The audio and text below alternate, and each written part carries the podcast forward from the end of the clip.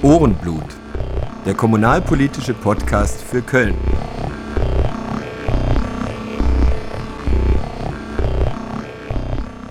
Willkommen zu Folge 8. Wieder mit Christian Wertschulte von der Stadtrevue. Servus Christian. Hallo. Wir hatten ja schon in Folge 5 miteinander gesprochen mhm. und da den zahlreichen Hörerinnen und Hörern versprochen, dass wir uns ähm, nochmal melden gemeinsam, ähm, wenn aus der Bündnisvereinbarung von Grün-Schwarz-Volt im Kölner Rat ähm, jetzt wirklich was geworden ist. Die haben auch tatsächlich einen Fünfjahresplan mit 92 Seiten vorgelegt. Darum kümmern wir uns heute, aber wollen vorher noch ein paar aktuelle heiße Themen besprechen. Davor allerdings noch möchte ich dir Gelegenheit geben, auch um mich zu revanchieren. Also die Folge mit uns beiden war bisher die erfolgreichste, oh, was, die, ähm, was, die, Plays anbelangt. Das liegt natürlich ähm, erstens an, ähm, an deiner Prominenz und Kompetenz, ähm, liegt aber natürlich auch an der Reichweite des ähm, Stadtrevue-Konzerns und an der Marktmacht bestimmt. Und da gibt es Neuigkeiten. Ihr plant wie einst das Wall Street Journal nun ähm, ein digitales Format, wenn ich das richtig verstanden habe. Ja, unser Vorbild ist eher der Correspondent bzw. Ähm, Republik mhm. aus ähm, der Schweiz. Also es ging eher darum, ähm, zu gucken, wie kann man eigentlich die Stadtrevue ins Internet bringen und zwar so, dass wir, mh, mm, ja, dass wir dafür auch bezahlt werden. So, jetzt, ich komme komm gleich auf den Punkt. Ähm, es ist, na, du, du lachst, aber tatsächlich waren wir da ja sehr wenig aktiv in den letzten Jahrzehnten, haben aber dementsprechend auch kein Geld verbrannt. Und mhm. ähm, was, glaube ich, ganz gut ist. Mittlerweile ist aber der Punkt, dass es doch für viele äh, eigentlich schon sehr viel selbstverständlicher geworden ist, zu sagen, okay, wir haben begriffen, es ist nicht das Heft, für das man bezahlt, sondern sozusagen die Arbeit, die da reingesteckt wird und nicht so sehr das, das physische Medium. Ähm, und das zeigen uns zum Beispiel Modelle wie halt The Correspondent oder halt ähm, die Republik, ähm, die das relativ erfolgreich praktizieren. Und wir haben gedacht, wie kriegen wir das hin, diesen Schritt auch äh, zu machen und haben uns im Endeffekt dafür entschieden, dass wir dann ähm, das alles umwandeln und sozusagen jetzt quasi die Stadtrevue komplett auch ins Internet bringen. So, komplett auch oder nur? Komplett auch, genau, komplett auch. Das ist ganz wichtig. Also es gibt im Prinzip ist das auch eine kleine Entschlackung. Ähm, es gibt dann im Prinzip einen Mitgliedsbeitrag für alles und du kannst dir dann aussuchen, möchtest du lieber das E-Paper, also das, das, aufbereitete PDF, äh, das Printmagazin und online oder alles drei oder nur zwei davon oder so.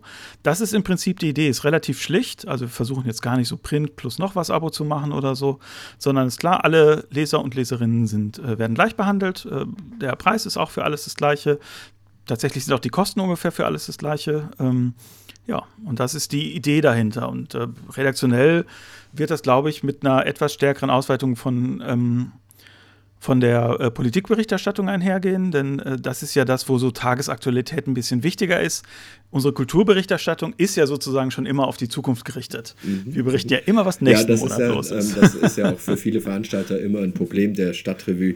Ähm, ähm, Tageskalender, Redaktionsschluss, dass man schon sechs Wochen vorher wissen muss, äh, wann man eine Party macht.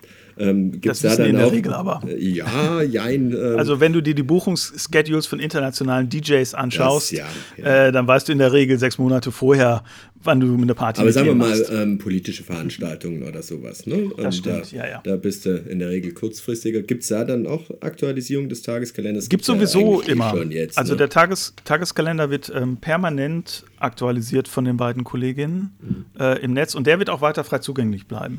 Okay. Also so, wir überlegen dann noch, und das kommt jetzt ein bisschen drauf an, wir machen ja so ein Crowdfunding, ähm, da mhm, haben wir jetzt die erste Stufe gerissen. Ähm, erstmal vielen Dank an alle, die uns da unterstützt haben. Und äh, wir haben so im Hinterkopf so einen wahnsinnig ambitionierte Service-Teil für die Website, der sehr viel Programmieraufwand benötigen würde. Mhm. Und wenn dann irgendwann eine wahnsinnig hohe Summe zusammenkommen sollte, dann können wir auch das realisieren. Aber das ist so ein bisschen der Traum äh, von einigen, dass man das wirklich richtig gut macht und dann gut auswählen kann, was zu seinen Interessen passt. Aber da muss dann Damit auch wirklich, man auch in der Filterblase dann endgültig leben kann. Wenn man möchte, ja. Andererseits äh, glaube ich ja, dass man sozusagen zu dem Zeitpunkt, wo die Stadtrevue gegründet wurde, Ende der 70er, die Filterblasen weitaus ausgeprägter waren als heute. das ist wohl wahr. Ja. Das ist wohl wahr. Und ähm, wann, wann wird es starten? Ja, das kommt jetzt auch ein bisschen drauf an. Wir hoffen Ende des Jahres. Ähm, aber wir ja. wissen jetzt auch nicht, was für unvorhergesehene Sachen da noch auf uns zukommen. Und jetzt nur mal, um ein Beispiel zu geben, wir haben wirklich gedacht, wir müssten wahnsinnig viel ist ein positives Beispiel. Wir müssten wahnsinnig viel programmieren, um äh, zum Beispiel diese Mitgliederzugang zu mhm. machen. Es hat sich alles als sehr einfach herausgestellt, nachdem wir einmal vier Stunden nachgedacht haben. Also es kann, dafür kann dann an der anderen Seite wieder ein Riesenproblem auftauchen. Es ist wirklich bei so IT-Sachen, ähm, ich kann das, kann das echt schlecht abschätzen. Da fehlt uns so ein bisschen auch die Erfahrung. Deswegen sage ich jetzt mal Ende des Jahres. Äh, Wenn es früher wird, ist gut. Vielleicht wird es auch ein bisschen später. Äh, wir hoffen, dass es so schnell wie möglich starten kann. Und wenn es Probleme gibt, fragst Mudo. Ja, frage ich rum, genau. okay, dann wollen wir mal in die ähm, aktuellen Themen einsteigen. Jetzt gerade, mhm. ähm, heute 200. Todestag von Napoleon. Ähm, Tränchen im Knopfloch bei mir. Äh, wir müssen nicht über die Leistung von Napoleon sprechen, aber ähm, äh, ähm, tagen gerade die Ratsfraktionen. Während wir hier sprechen, tagen alle Ratsfraktionen und die besprechen tatsächlich jetzt einen Änderungsantrag zum heiß umstrittenen Bebauungsplan Belgisches Viertel. Und in diesem Änderungsantrag sind alle Forderungen der IG Belgisches Viertel, die auch in der, Letz-, in der vorletzten Sendung Ulrich Soenius mhm. ähm, äh, vehement vertreten hat, werden da erfüllt. Die haben es mhm. tatsächlich geschafft, durch ihren Protest diesen Bebauungsplan ähm, in ihrem Sinne zu entschärfen. Also ich will es nicht verschreien. Die Ratssitzung mhm. muss ja auch noch erstmal gesessen werden. Wie ist deine Position zu diesem Bebauungsplan im belgischen Viertel. Also, ich meine, wenn, wenn da so viel Rauch ist, dann ist er natürlich, also wirklich vehement umstritten, ne? also so sehr leidenschaftlich in den sozialen Medien, in den mhm. Leserbriefspalten. Ähm, ja, dann bis ist hin klar, zu E-Mail-Verkehren zwischen ja, ja. Bezirksbürgermeister und 40 Mal Sachen. angerufen ja. und äh, angeschrieben in dieser Sache. Ähm, das heißt ja aber, dass, dass da nicht irgendwie ein eine Sache falsch gelaufen ist, sondern dass das eine längere Geschichte hat, oder? Dass da in der Vergangenheit schon sehr viel schlecht gelaufen sein muss, dass es heute so hochkochen konnte. Ja und nein. Also ähm, ich, es ist was schlecht gelaufen, ja. Also sind, sind mehrere Sachen schlecht gelaufen. Ähm, vielleicht fangen wir einfach mal kurz an zu beschreiben, was das eigentlich für Konflikt ist. Denn mhm. du sagst ja äh, vollkommen zu Recht, die ähm, IG Bergisches Viertel hat da ähm, auch sehr viele Leute auf ihre Seite ziehen können äh, mit dieser Petition.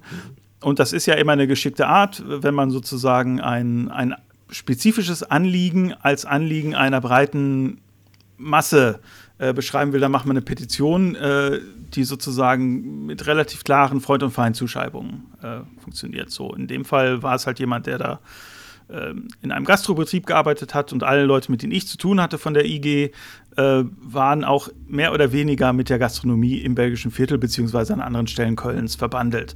Ähm, so, äh, wir haben dann aber ein Social Media Posting gemacht, wo wir gesagt haben, es gibt einen Konflikt Anwohner gegen Gastronomen. Da haben die sich beschwert, äh, sie seien nicht nur Gastronomen. Ähm, und da fängt es dann an. Also es spielt, die spielen nicht ganz fair. Ich glaube, die Anwohner spielen auch nicht ganz fair. Ähm, denn der Konflikt, den es da gibt, ist im Endeffekt auch keiner. Da stehen sich einfach zwei Interessen gegenüber. Einerseits das Interesse von, von Gastronomen, halt das belgische Viertel zu bespielen. Ähm, und dann das Interesse einiger Anwohner, dort doch ihre 5000 Euro pro Quadratmeter und mehr äh, Immobilie auch schön in Ruhe zu bewohnen. So, das sind beides legitime Interessen, aber es sind erstmal beide Interessen, die, mit denen ich nichts zu tun habe. So, also mhm. so, und auch wir als Stadtrevue sitzen zwar im belgischen Viertel, aber haben in dem Konflikt jetzt auch erstmal erstmal keine Rolle. Unser Haus, äh, in dem wir da sitzen, das ist tatsächlich Gewerbegebiet. Das war früher eine Zigarillo-Fabrik oder sowas, also eine Tabakwarenfabrik auf jeden Fall. Also wir als, als Stadtrevue haben da eigentlich, wir sitzen zwar im belgischen Viertel, aber haben da in dem Sinne jetzt auch ähm, weder Sympathien für die eine noch für die andere Seite, sondern es ist eher wichtig, dass wir uns da neutral verhalten, um auch den Konflikt so zu beschreiben zu können, wie er sich äh, jetzt für uns, in dem Fall für meinen Kollegen Jan, der dazu recherchiert hat, darstellt. Also das ist ähm, tatsächlich ganz wichtig. Wenn du mich jetzt nach meiner persönlichen Meinung fragst mhm. dazu, ich glaube ähm, tatsächlich, dass der Bebauungsplan eigentlich ein, das letzte Instrument ist, äh, mit dem man versucht, eine Entwicklung zu stoppen, die man letztlich vor 20 Jahren mit Milieuschutzsatzungen und sowas hätte stoppen so müssen. Ähm, ja. Nämlich, ähm, wenn wir sagen, was ist das Problem vom belgischen Viertel, sagen die, die da wohnen, der Lärm.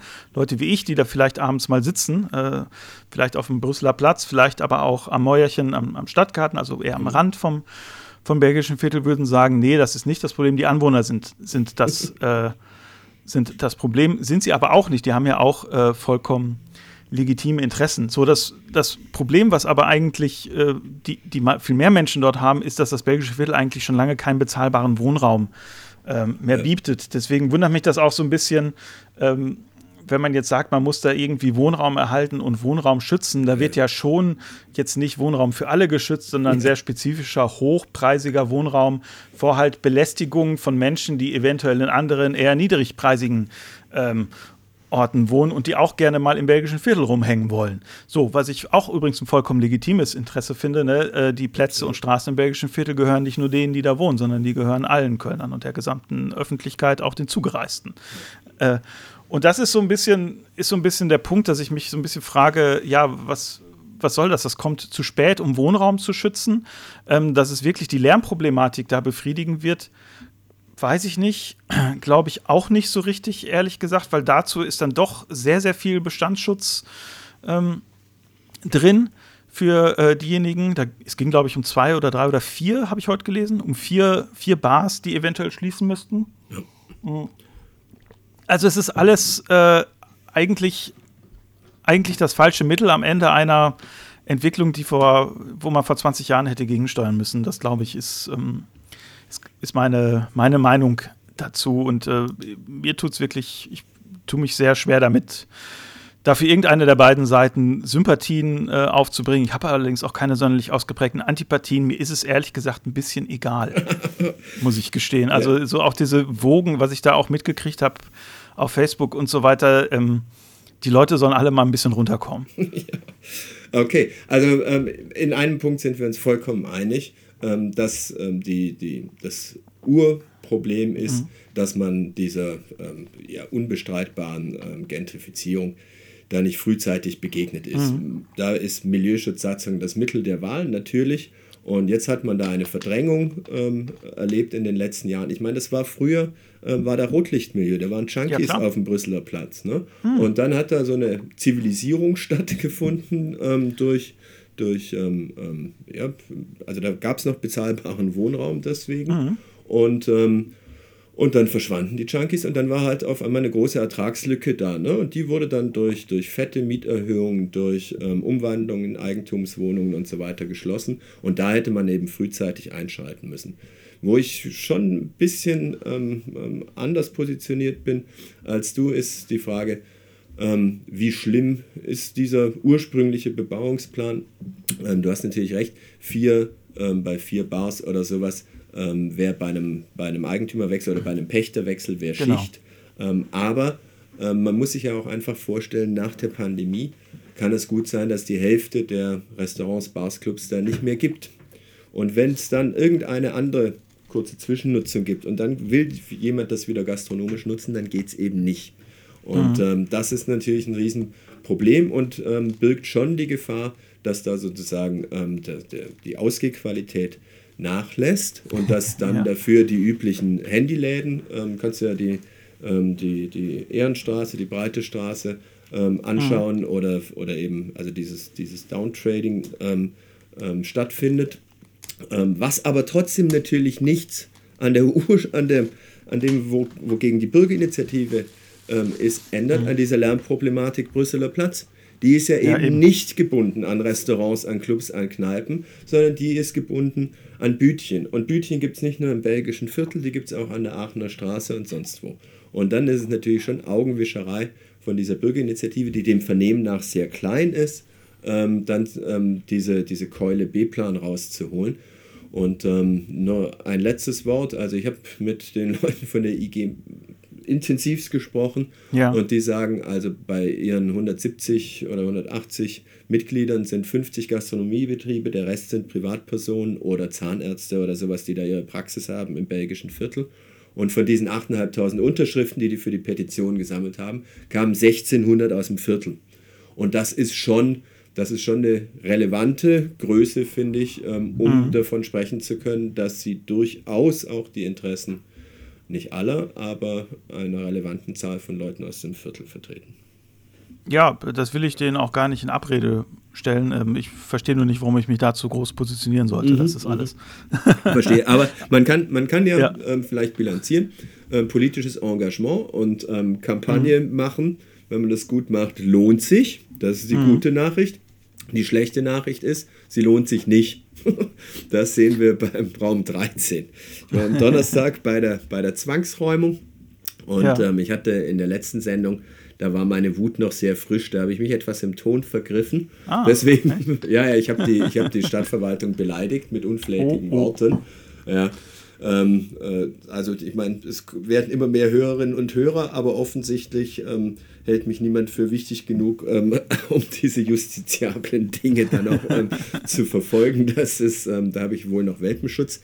Ähm, äh, ja, das würde ich gerne nochmal mit etwas ruhigerem Kopf besprechen. Ähm, äh, ich, hatte, ich hatte eben der Stadtverwaltung vorgeworfen, dass sie den hundertprozentigen politischen Willen des äh, einstimmigen Ratsbeschlusses nicht umgesetzt hat. Mhm. Und ähm, habe im Nachhinein gedacht, da ist die Verantwortung der Politik zu kurz gekommen. Also letzten Februar ähm, war es schon so, da saßen alle Fraktionen in Raum 3, bei, ja, bei Raum 13 zusammen. Da war die Räumung auf, oder die Räumungsklage auf dem Tisch. Und dann haben wir besprochen, ja klar, da muss ein Satzungsgebiet her oder sowas. Also das Baurecht bietet verschiedene Chancen, ähm, einem potenziellen Käufer dieses Geländes klarzumachen, du kannst dieses Gelände nicht verwerten, erstens ohne den Ankermieter, der da drin ist, und mhm. zweitens ohne das Konzept, ähm, das wir da drüber legen. Und ähm, mhm. dadurch sind natürlich die Verwertungsmöglichkeiten beschränkt für einen Investor. Der wird dann also abgeschreckt und der Ankermieter wird, wird geschützt und dadurch ist sozusagen ein ein Ziehen des Vorkaufsrechts des städtischen ähm, besser, besser gegeben. Und mhm. darauf hat die Politik aber verzichtet, sondern hat dann mhm. eben nur gesagt, die Stadt soll nochmal verhandeln. Und, ähm, und jetzt kommt für mich die, die wirklich eigentlich interessante politische Frage.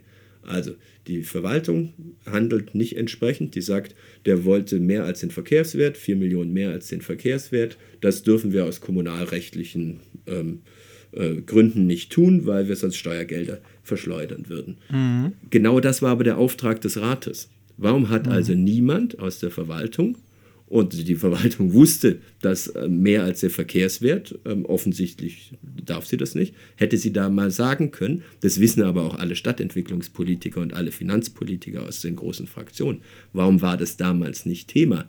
Wurde das sozusagen, dieser Ratsbeschluss, als Feigenblatt benutzt, um dann zu sagen, okay, ähm, wir lassen das planvoll gegen die Wand laufen, ähm, weil wir wissen, dass wir es aus rechtlichen Gründen gar nicht kaufen dürfen. Also das ist nur eine Frage, das ist reine Spekulation. Ne? ja, das ich, ich, ich, ich, also ich, ich kann dir die Frage nicht beantworten. Ich würde aber die, eine nächste Frage anschließen. Ähm, wann sind, genau sind denn, ist denn dieser Verkehrswert auf den Tisch gekommen? War das vor oder nach dem Beschluss? Weit, weit davor. Also diese 18 okay. Millionen.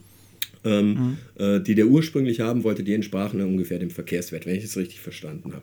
Also okay, da, und diese, diese 22 Millionen, die genau, er dann letztlich haben wollte, genau. die sind nach dem, sind auch vor dem Ratsbeschluss auch genau, schon. Genau, also die, die moderne Stadt okay. hatte dem ja schon für 18 Millionen Angebot gemacht, hat gesagt, das reicht ihm nicht. Also es war klar, mhm. dass es da ein Delta geben würde zwischen dem Verkehrswert und, mhm. dem, äh, und, äh, und dem Kaufpreis. Und genau das war auch Hintergrund dieses Ratsbeschlusses. Ne? Die wurden mhm. ja nicht beauftragt, ähm, nochmal ein Angebot zum Verkehrswert zu machen, sondern Ziel, Verhandlungen zu führen mit dem Ziel, das Ding zu kaufen. Also mhm. da stand nicht drin, koste es, was es wollte. Das war aber der politische Gedanke dahinter.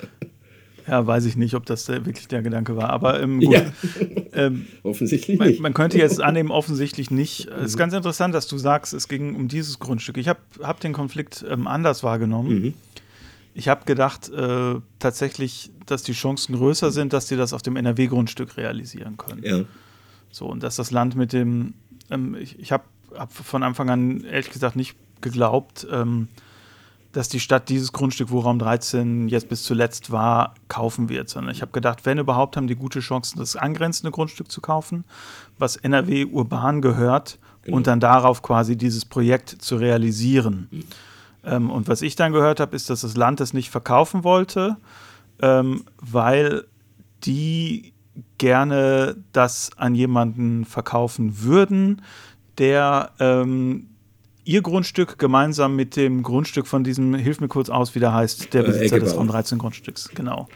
Ähm, dessen, dessen Grundstück zusammen verkaufen. Also sie wollen das quasi, im, es gibt genau. quasi einen Investor, der, der nur beide Grundstücke kaufen will. Genau, das, das sollte, also verstehe. das wollte eigentlich ja. die Stadt ja auch sein. Äh, die mhm. wollte natürlich auch beide Grundstücke zusammen haben, zumal es auch gar nicht anders geht, weil ähm, mhm. die Grundstücksgrenze durch das vordere Gebäude verläuft. Mhm. Okay. Ja, also es ist, äh, es ist schwierig, an wem, wem ist die Schuld dazuzuschieben. Da müsste mhm. man jetzt wirklich in die Recherche einsteigen. ähm, also einerseits, ich kann jetzt nicht in die Köpfe derjenigen schauen, ja. die diesen Ratsbeschluss ähm, gemacht haben. Ja. Also es kann durchaus sein, dass die äh, sehenden Auges quasi dann, so wie du das sagst, ein Feigenblatt gemacht haben. Es kann aber auch genauso gut sein, dass denen das nicht so richtig klar war. Ja. Äh, und dass oft irgendwie äh, den die Komplexität der Situation auch ein bisschen vielleicht über den Kopf gewachsen ist. So, die Frage ist, äh, wo hätten die Stellschrauben ähm, ansetzen können? Du hast gesagt, es gibt die Satzung, das glaube ich auch. Das hätte schon hätte es durchaus schon gegeben. Ne? Man kann in Bebauungspläne sowas reinschreiben. Ähm, das andere Frage ist, äh, und das ist die Frage, die ich mir stelle, haben die beim Land genügend Klinken geputzt? Mhm. Äh, bei NRW Urban oder Urban NRW oder wie immer diese Landesentwicklungsgesellschaft jetzt, ähm, jetzt heißt. Also ist es wirklich so, dass das Reka oder halt unser Baudezernent Herr Greitemann, ähm, dass die da auch wirklich vorstellig geworden sind und energisch genug geworben. Und das ist ja der Vorwurf, den zum Beispiel Raum 13 ähm, der Stadt auch macht, dass sie sich da nicht genug eingesetzt hätten beim Land. Ja. Eigentlich. Ich glaube, da hätten sie auch noch eher einen Hebel gehabt, ähm, als jetzt in, in Zeiten der Corona-Haushaltslage noch mal vier Millionen mehr für so ein Grundstück auf den Tisch zu legen. Andererseits naja, das wird auch weiter im Wert steigen, natürlich, das Grundstück. Das ja, also äh, es, ist keine, es ist keine Verlustinvestition. Ähm, äh, ne, wenn sie es dann mal irgendwann verkaufen wollten oder sie können es halt beleihen oder was auch immer, aber der Verkehrswert dieses Grundstückes in der Lage äh, wird natürlich, sobald da erstmal die ganzen, ähm, ganzen neuen Siedlungen hochgezogen sind, wird er natürlich um, um ja, einiges äh, natürlich, steigern. Natürlich. Ja, das ist jetzt interessant. Und dann ist jetzt wiederum die Frage, gut, es gibt ja diesen Verdacht, dass eben der, äh, der Investor, dem das Interesse nachgesagt wird, ist ja einer der größten Einzelspender der CDU mhm. ähm, tatsächlich. Das kann man äh, nachverfolgen. Der hat, glaube ich, 375.000 Euro im Jahr 2020 oder 2019 an die gespendet. CDU NRW an die, an die Bundes-CDU, an, die, die Bundes-CDU. Bundes ja, ja, ist aber der größte Einzelspender aus okay. Köln. Okay. Ähm, auf jeden Fall. Mhm. Und äh, kann natürlich durchaus sein, dass sich da sozusagen die lokale CDU und ähm, wir haben ja, als wir das letzte Mal drüber geredet haben, auch ähm, einen CDU-Politiker, der sowohl im Stadtrat ja. als auch im Landtag sitzt, ähm, auch so ein bisschen aufgrund seines widersprüchlichen Abstimmungsverhaltens da ausgemacht. Kann natürlich durchaus sein, dass das auch einen Einfluss hatte. Das äh, müsste man aber wirklich alles haargenau nachrecherchieren und ja. irgendwelche E-Mails oder Telefonate oder von irgendwelchen ja. Treffen wissen. Das weiß ich nicht. Deswegen können wir an dieser Stelle eigentlich nur spekulieren. Ja, so ist es. Also die Geschichte wird es sicher zeigen. Ähm, mhm. Ich hoffe, wir müssen keine 200 Jahre warten. Aber tatsächlich ist ja was dran, dass, ähm, dass die Stadt keinen wirklich guten Leistungsnachweis hat bei den Verhandlungen mit dem Land. Ja, das stimmt. Also ähm, was in Frage kommen würde ja nur, wäre eine Direktvergabe vom Land an die Stadt. Mhm. Und was die Stadt gemacht hat, ist in Form der modernen Stadt GmbH. Das ist schon ein formaler Fehler, ähm, mhm. weil das Land sagt, dass die erfüllen schon als, als Unternehmensform nicht, ähm, ähm, nicht die Vorgaben für eine Direktvergabe. Das muss die Stadt selbst sein, die diese mhm. Direktvergabe will. Also die moderne Stadt ähm, sollte da die Direktvergabe bekommen und das mit einem uralten Konzept für das Gelände, was eben auch nicht die Kriterien für eine Direktvergabe äh, erfüllt, nämlich ähm, ähm, zum Allgemeinwohl beitragen und so weiter. Es wäre eben einfach eine, eine normale Siedlung gewesen. Ne? Ähm, ähm, mhm. Und äh, da hätte man eben nochmal nacharbeiten müssen. Und ähm, mhm. ja, dann kommen eben diese Verdachtsmomente dazu, dass Pettelkau ähm, im Rat anders stimmt, als er im Landtag spricht. Ne? Also die SPD-Fraktion im Landtag hat mehrfach auf eine Direktvergabe dieses Geländes ähm, gedrängt, Anträge, Anfragen dazu gemacht.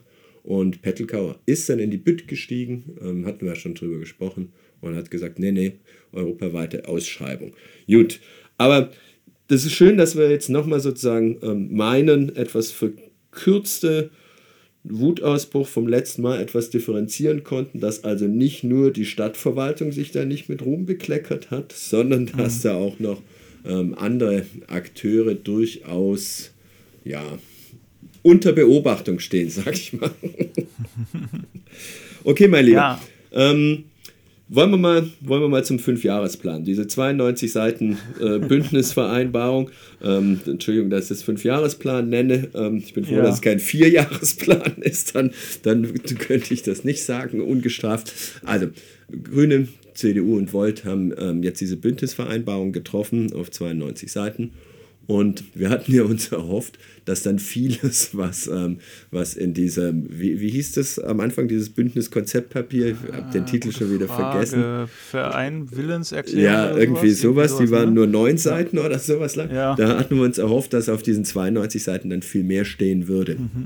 ähm, ja, da stand natürlich auch mehr, aber ähm, ja, vielleicht gleich zur Sprache, äh, nicht später zur Sprachkritik. Bleiben wir noch bei einem aktuellen Thema, das wir dann, ähm, womit wir dann da vielleicht einsteigen mhm. können. Corona klammer ich immer so weit wie möglich aus. Da gibt es wirklich genügend Plattformen, auf denen es hoch und runter diskutiert ja. wird. Ich will auch gar nicht über die Ausgangssperre sprechen oder über alles dicht machen.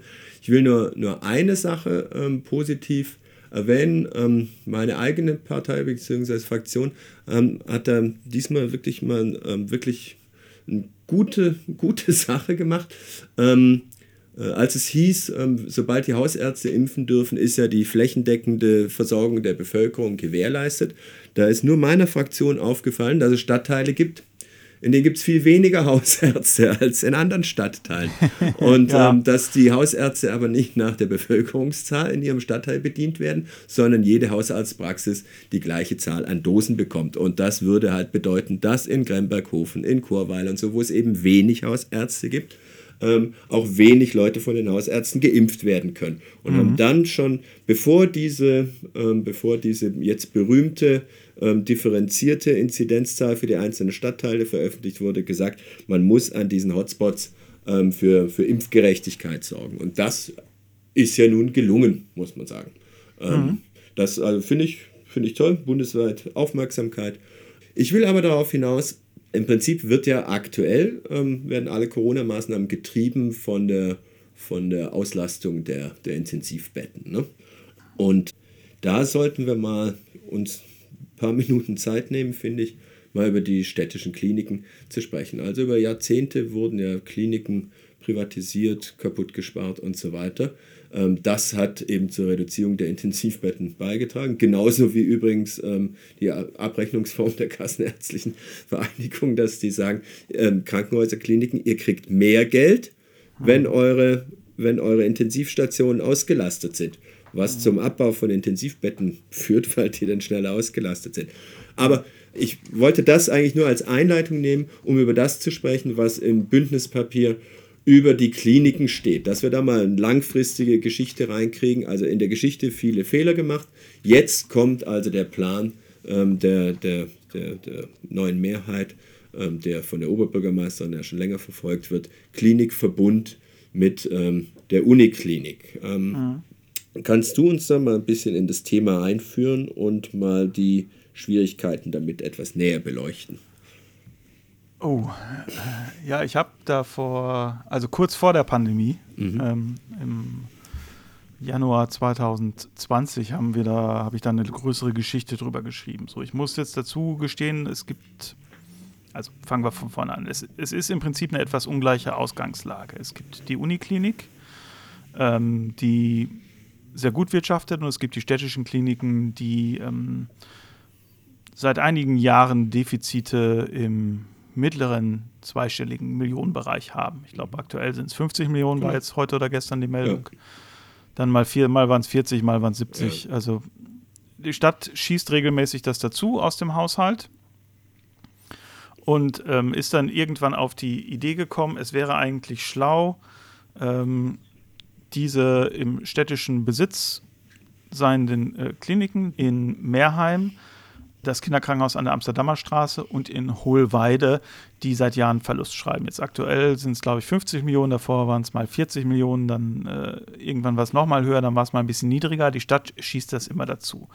So, jetzt haben die die Idee, ähm, wir könnten doch eventuell sogenannte Synergieeffekte schaffen, wenn wir diese drei Kliniken mit der Uniklinik fusionieren. Mhm. Ja, ähm, das ist im Prinzip ist im Prinzip die Idee, die dahinter steht, dass man Sachen nicht äh, doppelt hat. Die arbeiten eh teilweise schon zusammen. ähm, auf bestimmten Ebenen, was so Herz-Lungen-Geschichten angeht. Äh, da, da, sind die wohl sehr weit vorne.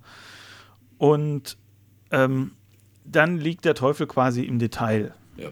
Ähm, wenn ich das jetzt mal so kurz sagen darf. Es gibt, was, was dafür spricht, ist, äh, sind sozusagen diese Synergieeffekte, die da erwartet werden. Wie hoch genau die sind, kann ich dir nicht sagen, denn ich habe dieses aktuelle Gutachten noch nicht bekommen. Das ist auch nicht öffentlich. Ich habe natürlich sofort versucht, mir das äh, im Ratssystem runterzuladen.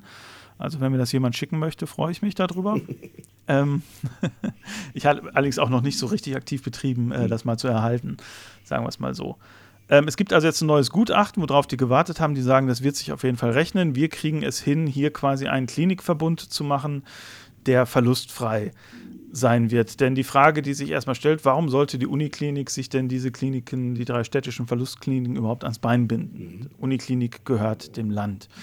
So, und das wird im Prinzip so ähm, geregelt, das Land kriegt quasi so ein bisschen was davon. Mhm. Äh, sie haben nämlich dann die Oberhoheit über diesen Klinikverbund. Das mhm. heißt, die Stadt gibt quasi die Kontrolle ab, äh, weil die Uniklinik da federführend würde. So, andererseits, und das ist, das ist die andere Kritik, die es immer gibt, wenn man sagt, die Uniklinik hat so eine positive Bilanz. Es liegt auch daran, dass die sehr stark vom Land unterstützt werden und das Land aber zum Beispiel nichts an die städtischen Kliniken zahlt. Mhm. Also da gibt es einen Konflikt. Ähm, konkret, was das, was das bedeuten wird, ähm, ist ein bisschen schwierig zu sagen, denn keiner weiß genau, wo diese Synergieeffekte ähm, sein sollen. Denn Henriette Reker hat eigentlich eine Bestandsgarantie fürs Personal aufgebracht. Mhm. Das heißt, da dürfte eigentlich nicht gekürzt werden. Es kann durchaus sein, dass man in der gemeinsamen Beschaffung und so weiter Geld sparen kann, aber dass das so viel ist, dass das die laufenden Verluste der Kliniken ausgleicht, das glaube ich nicht. Das heißt, ich vermute, es wird da ähm, auch zu Personalkürzungen Natürlich. kommen, beziehungsweise werden Abteilungen äh, in dem einen Klinikum abgeschafft und das Personal wandert nicht zu 100 Prozent ins andere rüber. Und das ist eigentlich so in a nutshell der Konflikt, um den es da gerade geht, ja. ja, also Synergien, so ähm, Synergien, klar, durch Skaleneffekte, also ja. sprich, dass, dass, ähm, dass das ähm, Volumen. Es ist nur noch eine Person für den Einkauf der Masken zuständig, anstatt zwei. Ja, ähm, ja da, damit, ne? damit fängt es an. Also, mhm. ähm, das ist Rationalisierung. Dazu komme ich genau. gleich. Aber es gibt ja auch positive Effekte, dadurch, dass es einfach größer wird, ähm, sagen wir mhm. mal in der medizinischen Forschung. Ne? Du hast höhere mhm. Fallzahlen für seltene Krankheiten und so genau. und kannst dann natürlich, kannst dann natürlich anders arbeiten. Aber kann, auf aber, der anderen, ja.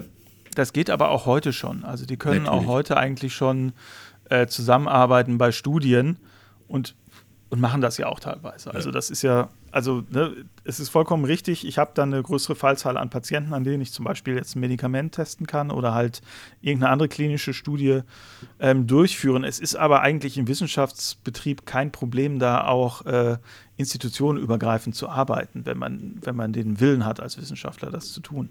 Ja. Also das Argument ist mir hat mir nicht so richtig eingeleuchtet, ehrlich gesagt, aber gut. Ja, und andererseits bedeutet Synergien natürlich, Rationalisierung. Und das mhm. heißt natürlich Einsparpotenzial. Und ähm, kann natürlich sein, dass es da keine betriebsbedingten Kündigungen gibt, aber natürlich werden, ähm, wenn Leute irgendwann entnervt sind, werden die Stellen nicht mehr neu besetzt.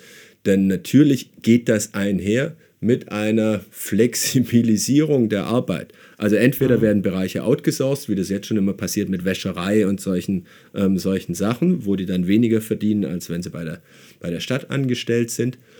Oder eben es ist so, dass eine Krankenpflegerin kurz vor Dienstantritt in der Uniklinik ähm, die Nachricht bekommt, heute muss sie nach Meerheim. Ne? Mhm. Und ähm, äh, wir haben ja von diesem äh, Krankenpfleger Lange, den sich der Jens Spahn da zur Pressekonferenz mhm. irrtümlicherweise eingeladen hat, haben wir gelernt, ähm, dass, dass viele Stationen eh immer auf Anschlag fahren und im Prinzip mhm. unterbesetzt sind. Und da denke ich, kann man dann durch so einen größeren Personalpool, den man flexibilisiert, also dann werden die Arbeitsbedingungen natürlich deutlich schlechter, aber durch diese Flexibilisierung kann man dann die Leistung hochfahren und dann natürlich auch mehr, mehr abrechnen. Das kann sich natürlich schon rechnen, aber mhm, auf ja, dem Rücken mhm. der Arbeitsbedingungen der dort Beschäftigten. Ja, ja, und das, das ist auch tatsächlich interessant, ähm, denn ähm, der, der Betriebsrat der städtischen Kliniken mhm. fordert zum Beispiel, dass alle in den TVÖD gehen. Und das ist ja. beim Pflegepersonal jetzt auch jetzt schon so bei der Uniklinik, aber da sind zum Beispiel äh, die, ist zum Beispiel die Reinigung und ich meine wenn ich das richtig Küche im Kopf habe, und auch die Wäscherei, also Wäscherei, genau, Putzen ja. und Waschen, ja. sind quasi outgesourced in Tochtergesellschaften. Genau. So, das heißt, die müsste man quasi dann noch reinholen in den TVÖD, ja. da kämen erstmal mehr Kosten hoch. Und dann wird es interessant, was die Belegschaft sozusagen dann dazu sagt. Ne? Ähm, also da, das ist dann auch ganz, ähm, ganz interessant. Ich kann jetzt wirklich nicht so hundertprozentig abschätzen, wie stark äh, wie stark quasi die Betriebsräte da sind bei den städtischen Kliniken und ähm, durch was die durchsetzen können. Ich weiß nur, dass da einige sehr engagierte Leute arbeiten, die auch an anderen Ecken in Köln politisch aktiv sind und die, glaube ich, auch durchaus Lust haben, da in den politischen Kampf einzusteigen. Also das wird das wird noch interessant. Und natürlich haben sie jetzt, und das ist wirklich anders als ähm, im Februar 2020, als ich die Geschichte recherchiert habe. Ja. Jetzt hat natürlich das Pflegepersonal alle Sympathien in der Öffentlichkeit auf seiner Seite. Ja, aber bisher hat sie natürlich ja, nicht viel Bisher hat sie noch nicht viel genutzt. Sie haben es allerdings, und das ist ja auch sehr typisch, sie haben es allerdings auch noch nicht so richtig eingesetzt. Ja, äh, weil, wo, wo, weil, natürlich, äh, weil natürlich beim gesamten Pflegepersonal ein hoher Ethos herrscht. Mhm. Ähm, zu sagen, in einer Ausnahmesituation wie dieser ja kann ich nicht streiken. Aber die Pandemie wird sich beruhigen. Äh, ja. Bevor der Klinikverbund durch die Gremien ist und bevor das alles unter Dach und Fach ist. Und ich glaube, da wird es schon Konflikte geben. Ja, ja aber du hast ja die letzten Tarifverhandlungen gesehen, die haben zwischen den Wellen stattgefunden und da, da war, ja, ja. war, kein, äh, da war kein Sympathiebonus dabei. Ne? Dann sollte da dieser einmalige Nö, das nicht, Das nicht, aber sie haben auch nicht so wirklich Druck ausgeübt. Ja, Verstehst das ist schon richtig, Also der Punkt, Punkt bei allen ähm, Streiks im öffentlichen Dienst ist ja immer, dass sie das Problem haben, dass sie, wenn sie streiken, eigentlich die Öffentlichkeit gegen sich aufbringen. Mhm. Stichwort, äh, Stichwort Kindergartenpersonalstreiks. Mhm. Äh, wo wirklich einige auch geflucht haben, dass sie ihr Kind nicht betreut kriegten. ähm, auch Leute, die, die sonst sehr sympathisch äh, Arbeitnehmerbelangen gegenüberstehen. Und, ähm, und das meine ich. Und das ist immer so, so dieser Konflikt, in dem quasi die ganzen Streiks dann ja auch sind äh, im öffentlichen Dienst, dass man, dass man natürlich den Arbeitgeber bestreikt, aber gleichzeitig die Leistung ja denjenigen vorenthält, die auch darauf sie angewiesen sind. Tja, Mensch, äh, zum gewissen Grad. länger französische Stadt geblieben unter Napoleon. Dann, ja, wahrscheinlich. Dann wäre wär das jetzt anders. eine ganz andere. Sehr schön. Ja, ja ähm, dein Tipp, äh, Hohlweide, ähm, dass Hohlweide geschlossen wird, ist jetzt vom Tisch mit der Pandemie, oder? kann ich dir nicht sagen. Es, äh, Schließung war ja auch gar nicht das Thema, sondern die wollten das umwandeln zu so einer Notfallstation. Ja, ja. Ähm, also Vollversorgung ich, ab. Ähm, ja, ja, Vollversorgung weg. ich kann es echt nicht sagen. Im Prinzip, Im Prinzip sollte man sie nicht wegmachen, denn äh, der Kölner Norden äh, leidet tatsächlich, du hast das eben auch vollkommen richtig eingeleitet, ähm, im, auf dem, im, der linksrheinische Kölner Norden übrigens noch viel mehr als der rechtsrheinische. Die haben ja immerhin ein Klinikum in Hohlweide, während Leute aus, aus Roggendorf und Korweiler Mitte nach Longerich müssen. Und die haben noch nicht mal mehr eine Notarzt, äh, eine Notfallpraxis da. Also, ähm, also man sollte es nicht machen. Ich könnte mir aber gut vorstellen, dass das noch, noch durchkommt. Und ob da die Pandemie was dran ändert, ich kann es dir wirklich wirklich nicht sagen, ähm, ehrlich gesagt. Weil die Intensivstation ist doch schon in Mehrheim, wenn ich das richtig verstehe, ne? Ja, ja klar, ich glaube schon. Ja. Also, also das sind auch die, da sitzen auch die Lungen- und die Herzspezialisten, ja. ähm, also diejenigen, die quasi jetzt wirklich mit den Organen, die von Covid-19 stark betroffen sind, zu tun haben. Mhm. Ähm, also die sind, glaube ich, tatsächlich irgendwie ähm, ähm, besser da. Aber wir hatten ähm, zwei Monate nach der Geschichte hatten wir auch mal so ein Statement von so einem Pfleger aus, äh, ich meine auch aus Meerheim, mhm. im Blatt, der das so ein bisschen auch diesen Konflikt dargestellt hat und das halt auch auch gesagt hat, so es, es sei irgendwie, im Prinzip hätte die Pandemie bei ihnen nur dazu geführt, dass der Notstand, der eh da gewesen ist, noch stärker verschärft worden sei. Klar. Und natürlich sei er permanent in dem Konflikt, was kann ich da jetzt tun? Ja. Äh, ich habe natürlich auch ein Pflichtgefühl dem Patienten gegenüber und ich mag meinen Job und ich will ja für die Leute da sein, aber gleichzeitig muss ich mich eigentlich gegen meinen Arbeitgeber wehren. Also das wird, das wird interessant noch werden. Ja. ja. Einen Tipp gebe ich dann nicht ab, nee. Okay. aber in diesem, ähm, in dem äh, Absatz ähm, in der Bündnisvereinbarung, in der es mhm diesen Klinikverbund steht, geht. Da werden also diese Vorteile für die medizinische Forschung und so weiter ausgebreitet, genau. Kostenersparnisse. Dann steht da aber eben gleichzeitig, und Arbeitnehmerrechte sind für uns äh, höchstes Gut. Ne? Ähm, ja, würde ich auch reinschreiben. Ja, natürlich. Und genau dazu komme ich jetzt. Was man nicht alles auf geduldiges ähm, Papier schreiben kann, das ja. ist schon ich habe es ja eingangs gesagt, wir haben ähm, bei diesem ursprünglichen Papier gedacht, okay, das muss ja ein bisschen vage sein und da gehen jetzt mal ein paar Fachgruppen dran und dann machen die einen Kooperationsvertrag und dann kann man mal schwarz auf weiß nachlesen, was sie die nächsten fünf Jahre machen wollen. Mhm. Das ist, ähm, ja, also ich muss ganz ehrlich sagen, ich meine, du bist Textprofi seit vielen Jahren, ich war auch 20 Jahre lang Textprofi. Mhm. Ähm, ich, mir tun diese armen Schweine leid, die da in, in ähm, Nachtschichten dieses Ding zusammenklopfen mussten, aus verschiedenen Wahlprogrammen das zusammenklopfen und, ähm, und möglichst keine Versprechungen machen. Ähm, aber was da an Textqualität rausgekommen ist, ist schon erschütternd. Da stehen dann so komplett unverbindliche Dinge drin wie ähm, unser Ziel ist es, uns dafür einzusetzen, dass. Also sie haben das Ziel, sich für etwas einzusetzen.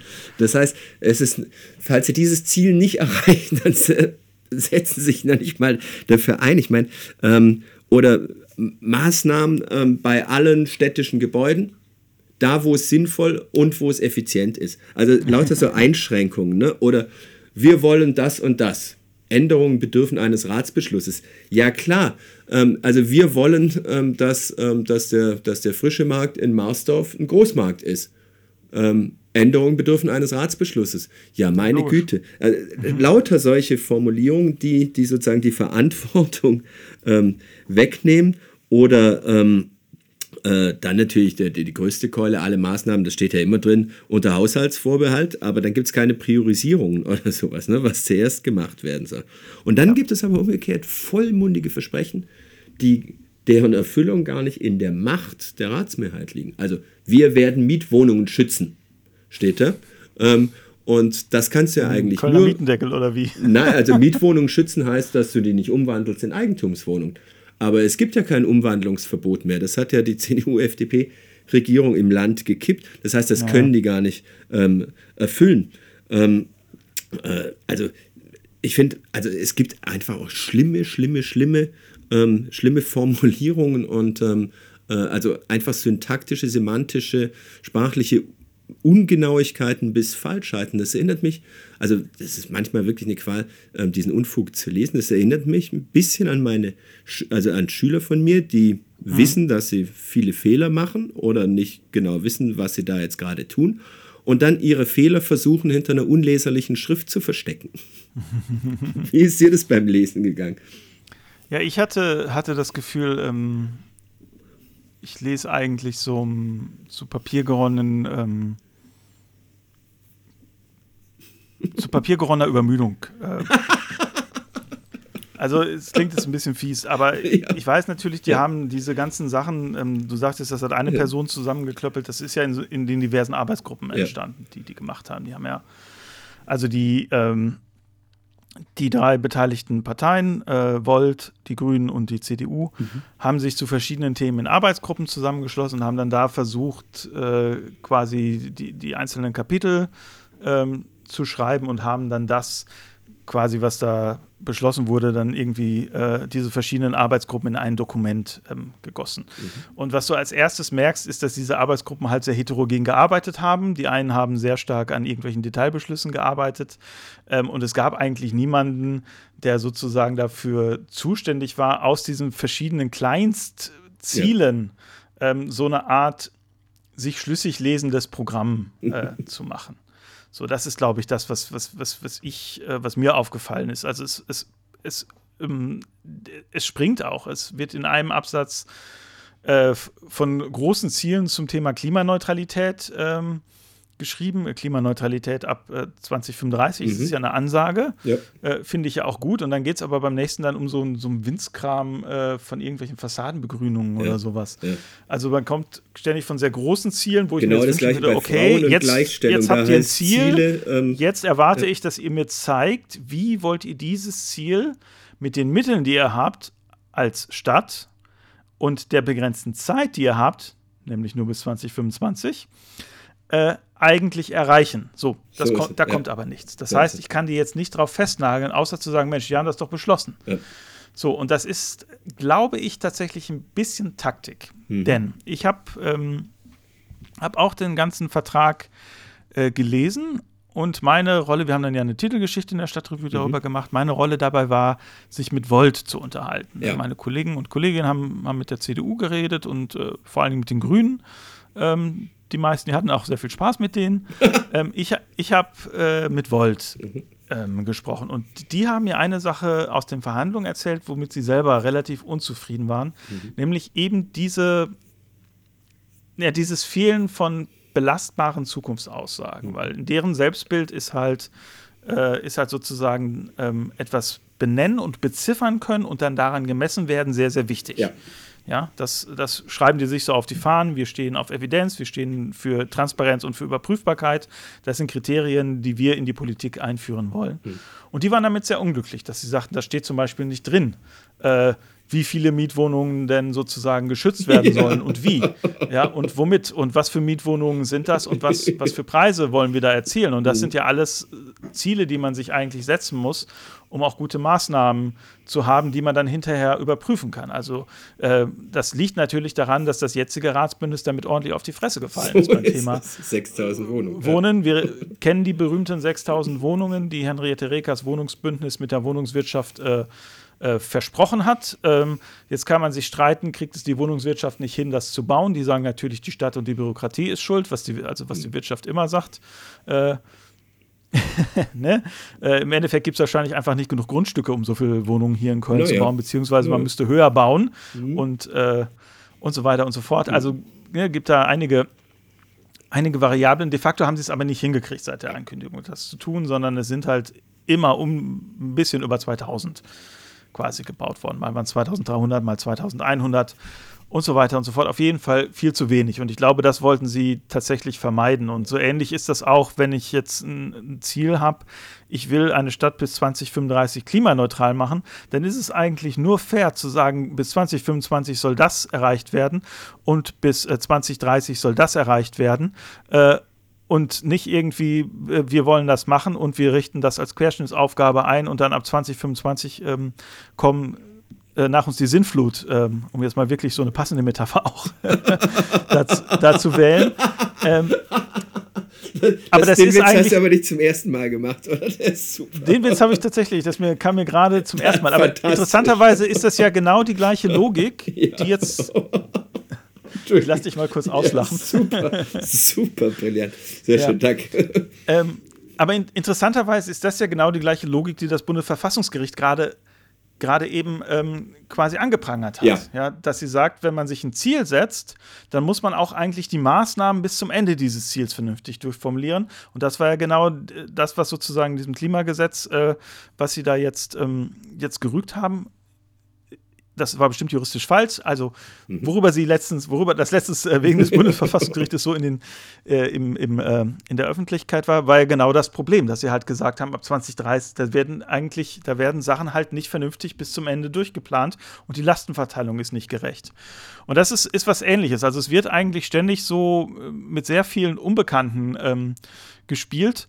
Und das ist dann bedauerlich, denn wenn jetzt in fünf Jahren wir uns hinsetzen und sagen, ja, was haben die denn geschafft in den fünf Jahren, dann können wir ja nicht sagen, die sind so und so weit jetzt auf ihrem Weg zur Klimaneutralität, weil wir ja gar nicht wissen, wie weit die sein wollten. So, so und das als so Querschnittsaufgabe in der Verwaltung äh, zu verankern, ja, wir haben nun mal einen Klimanotstand, das ist eigentlich schon da, ja. würde ich jetzt ja. mal sagen. Also da gibt es schon Mittel für. Also entweder eine, eine Chefsache ja. oder es muss halt, also ich meine, überall schreiben sie natürlich rein. Ja, Chefsache das, ist auch, auch ja, ne, das muss, oft, ja. Also ähm, äh, 68 Mal kommt ähm, nachhaltig vor in, auf diesen 92 Seiten. Ähm, ähm, Gott schütze die ähm, Volltextsuche. Ähm, ja. Und das haben die dann wirklich bei allem reingeschrieben, ne? Ähm, mhm. dass das dann Priorität hat und so. Was das, genau. äh, also hat es dann natürlich nicht. Ähm, bevor wir da ähm, weitermachen, möchte ich tatsächlich nur mal ganz kurz ähm, dein Eindruck zu Volt. Ich bin wirklich, ähm, ich habe am Anfang gedacht, okay, europäisch, das sind, mhm. das sind liebe, ähm, idealistische ähm, Menschen, bisschen liberal angehaucht. Ähm, das ist nicht unbedingt my cup of tea. Aber mhm. ich bin wirklich sehr angenehm von denen überrascht. Also vom persönlichen Kontakt mit denen, ähm, mhm. zwei, drei Mal mit denen zu tun gehabt, sehr angenehm. Und die nehmen das wirklich ernst, was sie sagen. Ne? Also die sind offen für den zwanglosen Zwang des besseren Arguments. Die hören sich alles an und mhm. haben es nicht vorentschieden, bevor sie mit Leuten sprechen, sondern die haben ja jetzt auch ähm, bei, bei diversen Sachen schon mal so, wie jetzt Bebauungsplan, da haben sie gesagt, sie haben noch, ähm, belgisches Viertel, sie haben noch Beratungsbedarf. Deswegen wurde das nicht so beschlossen, wie es mhm. ursprünglich mhm. geplant Ich finde das beeindruckend, muss ich sagen. gut, jetzt zu der konkreten Sache würde ich sagen, ja, das waren jetzt auch diejenigen, die man vorschicken konnte mit ja. dem Argument. Ähm, ja, aber ist auch okay, man, das ist dann auch deren Rolle. Ne? Also so verkörpern sie dann auch glaubwürdig. du verstehst mehr von der Politik als ich, habe ich. nee, nee, ich glaube auch ernsthaft, dass sie Beratungsbedarf hatten. So, Klar. ich will nur sagen, äh, dass Beratungsbedarf kurz um das für die Hörer zu erklären. Mhm. Wenn jemand zu ernsthaften Beratungsbedarf anbietet, bedeutet das, das wird noch mal, die Entscheidung wird nochmal geschoben mhm. um äh, eine auf die nächste Sitzung. Und äh, das konnte tatsächlich nur Volt glaubwürdig machen. Und, äh, mhm. Weder die Grünen noch die CDU, die waren ja alle, hätten das quasi glaubwürdig nach außen vertreten können. Mhm. So, also es ist, ich glaube, es war eine gute Fügung. Aber da will ich gar nicht mit hinaus. Die meinen das tatsächlich auch ernst. Ja. Und den Eindruck hatte ich auch. Also es sind ähm, tatsächlich tatsächlich äh, gehen die mit einem hohen Anspruch in die Politik, also sowohl an sich selber mhm. als auch an ihre politischen Partner und Partnerinnen. Das war, ähm, ich habe hab mir auch deren gesamte Versammlung angeguckt. Das war auch die, die am längsten ging, interessanterweise. Mhm. Es gab der Versammlung, wo dieses, ähm, dieses Programm quasi beschlossen wurde ja. von den äh, einzelnen Parteien. Und CDU und Grüne waren da beide relativ zügig durch. Und bei Volt ging es wirklich so bis nachmittags um drei, also richtig, richtig lang. Und die hatten das sehr gut vorbereitet mit Pro und Contra. Äh, da gibt es eine sehr gute Rededisziplin, sind alle sehr professionell. Und vor allen Dingen merkte man, äh, was ganz wichtig war, die wollten äh, ernst genommen werden. Die haben sich jedes Mal beklagt, wenn sie irgendwie äh, mit so einer, hör mal, wir zeigen euch jetzt mal, wie das hier abläuft in der Kölner Politik, Attitüde mhm. konfrontiert wurden. Also es mhm. war ein ganz großes Thema. Das war auch immer, immer eine Nachfrage von den Mitgliedern. Denkt ihr, wir können da auf Augenhöhe sein? Und das finde ich erstmal, äh, erstmal auch gut. Das ist erstmal selbstbewusst. Mhm. Ja. Ähm, was, was da jetzt kommt, ich persönlich ähm, Zwang des besseren Arguments als alles äh, gut und schön. Man muss natürlich auch, auch sozusagen äh, mal Vision haben. Ähm, ich bin ja, finde ja die, die, politische Vision äh, gut äh, und auch nicht, kann auch nicht immer nur Evidenz, äh, ja. evidenzbasiert handeln, sondern muss auch manchmal sozusagen sich überlegen, schaffen wir jetzt mal neue Evidenzen und gucken mal, ob es, ob es gut geht oder nicht und in welchem Sinne sind natürlich auch für bestimmte Sachen offen, wo ich sagen würde, das hat sich politisch erledigt. Also äh, mhm. Stichwort Public-Private Partnerships. Ja. Ich, ich, glaube, das ist politisch äh, verbrannt und da, da, zeigt auch die Erfahrung, dass sich das eben nicht gerechnet hat.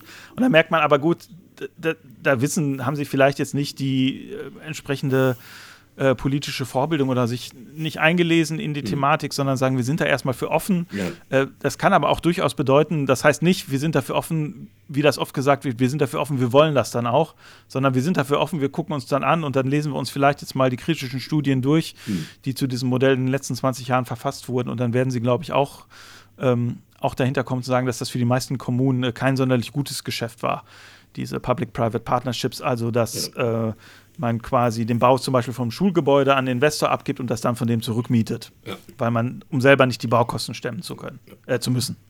Das hatte ich also schon auch in dieser, in der fünften Folge hatten wir das ähm, beim mhm. Thema Kulturbauten, ähm, genau. wie sowas regelmäßig in die Hose geht. Da hat übrigens als ob die das gehört hätten, was, mhm. was da bei Ja, die hören das. Die hören das. Ja, hat, aber tatsächlich, tatsächlich hat mich einer von den Volt-Leuten hat mich auf unsere Folge angesprochen.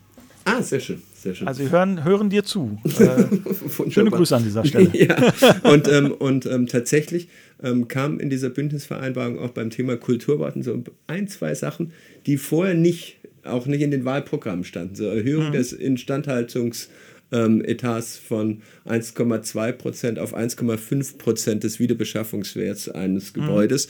Mhm. Ähm, das hatte ich vorher noch nirgendwo gelesen. Da ist immer noch viel im Argen, ähm, aber das mal wieder an, an einer anderen Stelle. Du hast das Thema Schulbau ähm, äh, aufgeworfen. Dazu würde ich auch gerne mal ähm, ein, zwei Sätze sagen, die mir da aufgefallen sind. Ich lese mal was mhm. vor. Ähm, Kannst du mir gerade sagen, auf welcher Seite das ist? Ja, das ist ein bisschen, verrate ich gleich. Okay. also wir setzen uns für ein gerechtes Schulwesen ein, Tralala, ähm, für die Schaffung von ausreichenden Schulplätzen und für eine wohnortnahe Versorgung. Mhm. Ähm, wir verfolgen dabei folgende Zielsetzungen und Vorhaben. Durch die bedarfsgerechte zusätzliche Schaffung von Schulplätzen, insbesondere bei Gesamtschulen und Gymnasien, soll der Elternwille umgesetzt werden. Das war ja jetzt der große Skandal, oh ja. ähm, dass nicht nur sozusagen ähm, es viel zu wenig Gesamtschulplätze gibt und die Gesamtschüler sich dann in der Regel oder die Gesamtschüler Schule willigen, sich dann in der Regel für ein Gymnasium ähm, entscheiden und dann da, da auch keinen Platz kriegen, sondern dass der Zweitwunsch nicht mehr akzeptiert wurde und jetzt eine große Verlosung stattfand in den, in den Schulen, ähm, dass 1200 Kinder oder 1300 Kinder ihre, ihre Wunschschule nicht bekommen haben. Das ist ein Fünftel eines Jahrgangs. Ne? Mhm. Ähm, da scheint darauf zu reagieren. Also der Neubau von Schulen und Generalsanierung müssen orientiert an Kriterien. Die Umsetzung muss beschleunigt werden beim, beim Neubau von Schulen. Ähm, die digitale Infrastruktur soll beschleunigt ausgebaut werden. Mhm. Das steht auf keiner Seite dieser Bündnisvereinbarung. Das steht auf Seite 27 des Kooperationsvertrags der CDU und der Grünen von 2016. Und das sind alles Punkte, die jetzt nicht erfüllt sind. Ne? Ähm, mhm. Und die jetzt aber mal so richtig hochkochen. Also keine digitale Infrastruktur. Die, der Schulbau wurde nicht beschleunigt und ähm, die, die, ähm, der Elternwille wird nicht berücksichtigt. Und ähm, vor diesem Hintergrund sich dann nochmal die Wahlplakate von Frau Reker aus dem OB-Wahlkampf anzuschauen, mehr Tempo beim Schulbau. Nachdem die vor vier Jahren beschlossen haben, mehr Tempo beim Schulbau, nichts passiert ist, sich dann hinzustellen als, als Oberverantwortliche und zu sagen, mehr Tempo beim Schulbau, als ob sie mit den vergangenen vier Jahren nichts zu tun gehabt hätte, ist schon, ist schon ein bisschen frech, oder? Also Was jetzt steht natürlich sagen? genau ja, das Gleiche drin. Ja, ja. Nee, ähm, ich, ich kann da wirklich nichts zu sagen, außer ja. das, das ist frech und äh, wir wissen auch, unter anderem, woran es liegt. Es liegt ja. daran, dass sozusagen die Gebäudewirtschaft äh, unterbesetzt ist mhm. und ähm, vielleicht auch nicht sonderlich gut organisiert, aber sie ist auf jeden Fall massiv unterbesetzt. Ja. Die finden auf dem freien Markt keine, äh, keine kompetenten oder keine Kräfte, die halt da arbeiten wollen, weil die natürlich in der freien Wirtschaft mehr verdienen. Ja. Und das ist ja nicht, ist ja nicht nur beim Schulbau ein Problem, sondern auch zum Beispiel bei den Kindertagesstätten, weswegen es ja, ja. dieses komische Konstrukt gab, dass es da jetzt eine ja, dass man das quasi so quasi outgesourced hat. Das ist so, ist so ein ganz weirdes Konstrukt, dass die dann nicht mehr involviert sein müssen, unbedingt ja. beim Bau von stadteigenen Kinder, Kindergärten, ähm, bei den sogenannten Köln-Kitas. Ja. Also das, das ist so eine, so eine Sache. Aber da siehst du ja auch, das ist ja wieder ein Beispiel für das, was wir eben schon gesagt haben. Wenn man sozusagen ähm, konkrete Versprechen macht, äh, dann kann man halt. kann man halt hoffen, dass sich vier Jahre später niemand dran erinnert. So also, okay, Haken dran an die Schulpolitik. Ihr hattet ja im Heft ähm, eine Riesentitelstory ähm, zu dem neuen Ratsbündnis und zu den Themen auch ähm, in der Bündnisvereinbarung. Da ist schon sehr viel eigentlich gründlich aufgearbeitet. Ähm, was ich da interessant fand, war, dass der ja, Altvorder eigentlich die, die große graue Eminenz der Grünen der letzten Jahre und Jahrzehnte, Jörg Frank, da so zum Kronzeugen wurde ähm, einer Kritik an den, an den Grünen. Ähm, ja, es gibt ja viele, die, die sozusagen im Ausstehen und dann, und dann vom Rand meckern, aber was so erstaunt, dass er da so frei von der Leber weggesprochen hat? Ähm, nicht so wirklich. Ich glaube, die sind nicht, ähm, sind nicht so ähm, ähm Frieden auseinandergegangen. Ja. ja. Nee, also es ist, äh, genau, die, ich, ich, weiß nicht, ob man die ganze Geschichte hier nochmal ausbreiten soll. Jörg Frank ist im Endeffekt derjenige, der der Einzige, der gestolpert ist über die Stadtwerke-Affäre. Ja, das hatten wir das letzte Mal schon besprochen. Ja, ja. genau. Und ähm, hatte sich vorher allerdings auch nicht sonderlich beliebt gemacht, was man ja. so hört in seiner Fraktion, ähm, durch diverse Personalentscheidungen. Und dazu kommt dann noch, äh, dass auch eine es gibt innerhalb der Grünen natürlich auch Generationenkonflikte, mhm. äh, wo Jüngere das Gefühl haben, ähm, dass quasi so die, die Platzhirsche äh, auf, auf dem Posten sitzen, auf denen sie schon lange sitzen und nicht so offen für neue Ideen sind, während die Älteren wiederum denken, na guck mal, gegen was für Kram äh, wir uns überall durchsetzen mussten und ihr könnt jetzt hier euch sozusagen ins, äh, ins gemachte Nest setzen. Mhm. Also so das Übliche halt. Ja, und er war halt der Inbegriff ja. der grünen Machtpolitik in Köln. Er war, ne? genau, und er ist wirklich auch ein Machtpolitiker. Das ja. darf man nicht vergessen. Ist äh, jemand, der sehr stark ein Bewusstsein dafür hat, äh, wie man quasi jetzt die politische Handlungsmacht, die man ja auch braucht, um Ideen äh, quasi zu politischen, nicht nur Programmen, sondern auch zu politischen Beschlüssen, die dann auch umgesetzt werden, machen zu lassen. Ja. So, das ist ja, das ist ja quasi der entscheidende Punkt. Ähm, ich kann ja viel in so ein Programm reinschreiben, wenn ich nicht weiß, wie ich da den Anpack kriege, nicht nur um die Zustimmung äh, zu haben, sondern auch das so formulieren, dass die Verwaltung das auch gefälligst so umsetzt, wie ich mir das vorstelle. Ja, ja. Was ich da auch, auch an anderen Sachen machen muss. Denn ähm, das ist natürlich so, so politisches Alltagsgeschick. Und das konnte der eigentlich ganz gut. Ja. Also konnte da immer ganz gut, auch, auch im, im persönlichen Sinne, hatte auch viele, viele der, der wichtigen Aufsichtsratsposten und in, war in den wichtigsten Ausschüssen drin. Ähm, aber auch durchaus im Sinne dessen, dass er gesagt hat, so, wenn wir das jetzt das und das machen, kriegen wir als Grüne was dafür. Also dem war das schon relativ stark. Klar, der war da sehr pragmatisch. Ja, und ähm, das hat so, warum taucht er jetzt so, so auf, ja. weil er halt sagt, äh, na, mir, mir fehlt quasi der Macht, also mir mhm. fehlt bei diesem Bündnis quasi der Machtinstinkt und er macht das besonders an einem Punkt fest, dass er sagt, man hätte diese Schnittstellen ähm, bei den Dezernentenposten ähm, vor allem den Wirtschaftsdienst hätte man nicht so aus der Hand geben dürfen. Ja. Das ist im Prinzip die Geschichte, ja. ja. ja. das hatten wir auch, also du hattest es ja schon auch, mhm. ähm, in der letzten äh, in der letzten Folge, als wir zusammen waren, ähm, gesagt, dass, ähm, dass sozusagen ähm, die, die Masse der Programmpunkte das eine mhm. ist, aber sozusagen die, die Umsetzungsfähigkeit in den Dezernaten dann, dann das andere. Aber, genau, ähm, aber Darf ich da kurz ja, noch, bitte, noch bitte. zu einhaken? Ich meine, diese Dezernatsstruktur und wer da das Vorschlagsrecht hat, das ja. ist natürlich interessant. So, jetzt darf man aber, glaube ich, auch nicht den Fehler machen und davon direkt auf die Machtverhältnisse schließen.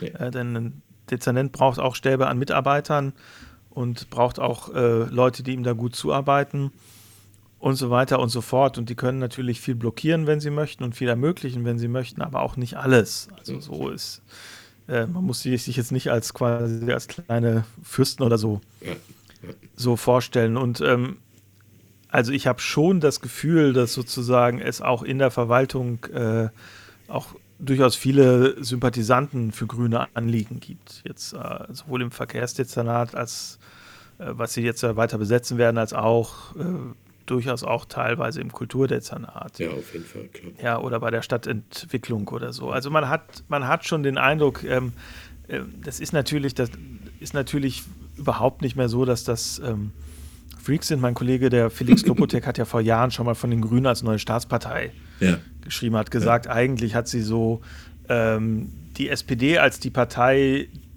des äh, Berufsbeamtentums und des öffentlichen Dienstes so ein bisschen abgelöst. Absolut. Und ich glaube, da ist auch was dran. Ja. Glaube ich auch. Glaube ich auch. Ich glaube auch, mhm. dass Felix sich sehr selten irrt. Alle haben immer darüber gesprochen, okay, die, die Grünen, die CDU hat da geschickt verhandelt. Aber wo mhm. ich sagen muss, wo die CDU in meinen Augen echt ein bisschen an Terrain preisgegeben hat, ist in der Wirtschafts- und Arbeitsmarktpolitik. Ja. Also da habe ich mich sehr gewundert über diese Bündnisvereinbarung. Die liest sich im Prinzip wie so Erbauungsliteratur für grüne Parteitage. Also wenn du, ähm, da, da, zählen die auf, was es alles Tolles an, an Unternehmen gibt und so weiter. Und dann sagen die, dann kommen sie zu Großunternehmen. Also lauter neue Sachen, innovative, nachhaltige zählen sie auf. Und dann kommt, kommt so ein Satz, Industrieproduktion und bekannte Branchen. Bekannte Branchen ist auch so eine schwurbelige Formulierung, wie es da Tausende gibt. Meint wahrscheinlich traditionelle Branchen. Also mhm. Industrieproduktion und traditionelle Branchen ähm, werden bei ihrer Transformation in vorwärtsgewandte Unternehmen begleitet. Da kannst du mal sehen, wie die zu großen Industrieunternehmen stehen. Ich meine, die Kölner Industrie hat immerhin noch 20 Prozent der Arbeitsplätze. Ne? Wir nehmen die Stadt als Dienstleistungsstadt ja, ähm, wahr, aber das sind 20 Prozent der Arbeitsplätze. Ähm, die, die brauchst du auch hier in der Stadt. Und, ähm, und diese, diese etwas ähm, geringschätzende Haltung gegenüber so wichtigen ähm, Akteuren für die Stadt ähm, sieht man dann, ich habe es vorher gesagt, 68 Mal kommt das Wort nachhaltig, 18 Mal kommt das Wort Startups vor. Mhm. Industrie viermal oder sowas.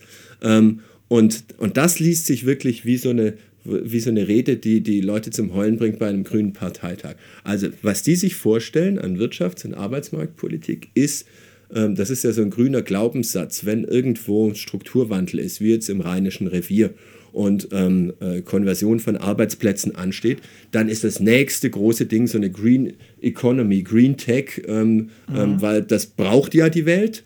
Und da, ähm, da ist noch am wenigsten ähm, sozusagen passiert. Das heißt, da sind die großen Chancen für, für Wachstum und so weiter. Mhm. Und genau das verkauft einem auch diese Bündnisvereinbarung. Also die setzen jetzt ganz verstärkt darauf, äh, nachhaltig, also Innovationen im Bereich der Nachhaltigkeit von Startups zu, äh, durch Startups zu fördern.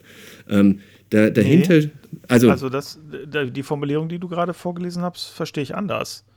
Also du hast gesagt, da wird was gering geschätzt, aber im Endeffekt ist das, ähm, ist das eine Formulierung, die Subventionen für die großen Konzerne ähm, legitimiert, sozusagen ähm, da, da zu forschen. Also ähm, in, in, bei den ähm, wirklich teuren Sachen, nämlich dem Research and Development, äh, Sachen, die sich nicht unbedingt sofort äh, skalieren lassen, ähm, unter die Arme zu greifen. Also so verstehe ich das. Nee, ähm, ich kann, kann, mir durchaus vorstellen, dass das so bei, bei sehr traditionellen Menschen, ähm, ähm, also ähm, als Geringschätzung auch, auch wahrgenommen wird. Damit meine ich jetzt gar nicht dich, sondern ich habe so einen, einen, gewissen Kölner SPD-Politiker, der mhm. ein paar Straßen weiter wohnt äh, und auch im Landtag sitzt, ähm, vor Augen. Aber im Endeffekt heißt das doch, heißt das doch klar. Das heißt, man kann natürlich sagen, das ist ein bisschen arrogant formuliert, aber im Endeffekt heißt das doch, dass ich damit legitimiere, wenn Ford bei der Stadt vorstellig wird und sagt, wir brauchen irgendwie unbedingt einen neuen Zuschuss für unsere Forschung in der im Punkto Wasserstofftechnik, dass die Stadt sagt, ja, ja, den geben wir euch. Das, das steht in, die, ähm, das kann man aus dieser einen Formulierung auslesen. Das war so eine einleitende Formulierung. Mhm. Da Dazu findet sich dann aber kein Detail, nichts Konkretes, wozu sich 100 nee, klar, Details weil, weil da nie finden. was Konkretes, Konkretes gesagt wird, weil die Stadt auch überhaupt nicht der Handlungstyp ist. Also, äh, ich meine, wie sind denn die Machtverhältnisse? Die Machtverhältnisse sind ja nicht, äh, sind ja so, dass Köln denen sowieso anbietet, was sie wollen. Um ja. die zu halten, die zahlen ja auch Gewerbesteuer. Ja, ja. Ähnlich wie wird es mit Toyota auch aussehen. Äh, und mit anderen, ne, anderen Sachen. So, und im Endeffekt kannst du mit dieser Formulierung auch die jetzt gekippte Presseförderung begründen. Da ging es auch darum, dass traditionelle Konzerne, also Burda, Springer und was ja. weiß ich wer, äh, die ja alle schon längst funktionierende Digitalsparten haben, ja. nur halt nicht im Medienbereich, äh, äh, da umgestellt werden. Also, weiß ich nicht, ich, also, ich, ich sehe das, seh, tatsächlich ist das so ein bisschen Wohlfühlkram. Ich würde eher sagen, es gibt eine Abwesenheit von, von irgendwie Wirtschafts- äh, Politik, weil sie auch genau wissen, die machen sie eigentlich nicht. Ja, aber ähm, tatsächlich, wie gesagt, 18 Mal das Wort Startups und immer zusammen mit den Begriffen innovativ und nachhaltig. Und dieses Denken, das dahinter ja, steht. Aber die meisten Startups in Köln, Sebastian, ja. die meisten Startups in Köln sind Fintech-Startups.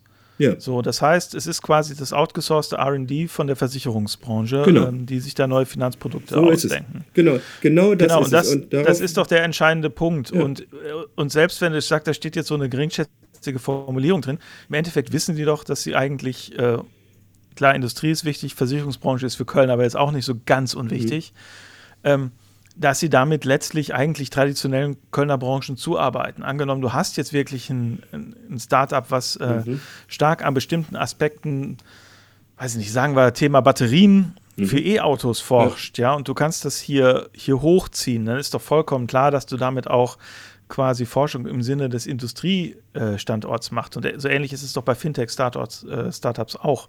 Ähm, so, worauf ich hinaus will, ist, ich glaube, da lässt sich jetzt tatsächlich nicht so richtig was von der Priorisierung ähm, herauslesen, sondern es ist eher geschickt verschleiert, dass, äh, dass eigentlich klar ist, dass diese Startups alle auch der Kölner Struktur zuarbeiten werden. Das ist ja auch das, was die Leute immer sagen. Äh, wenn, du, wenn du mit Leuten mal aus der aus der Digitalförderung von der Stadt redest, dann sagen die, naja, was Köln eigentlich für Startups interessant macht, ist, dass wir die sehr, sehr schnell äh, sowohl mit dem Mittelstand als auch mit den Großkunden hier zusammenbringen können. Ganz anders mhm. als in Berlin, wo die alle gar nicht sitzen. Klar. Wo die immer sagen, so diese Stärke dieses etwas komischen mhm weiß ich nicht, Rheinland Valley oder Silicon oder wie immer man es nennen soll. Green Tech Valley oder Ja, genau. Das ja. ist eigentlich, dass sie sagen, so hier sitzen aber die großen Industrien und hier sitzen die großen Versicherungskonzerne äh, und wir können euch da ins Gespräch bringen von der Stadt, weil wir haben da den Zugang äh, mit eurer vielleicht innovativen Idee.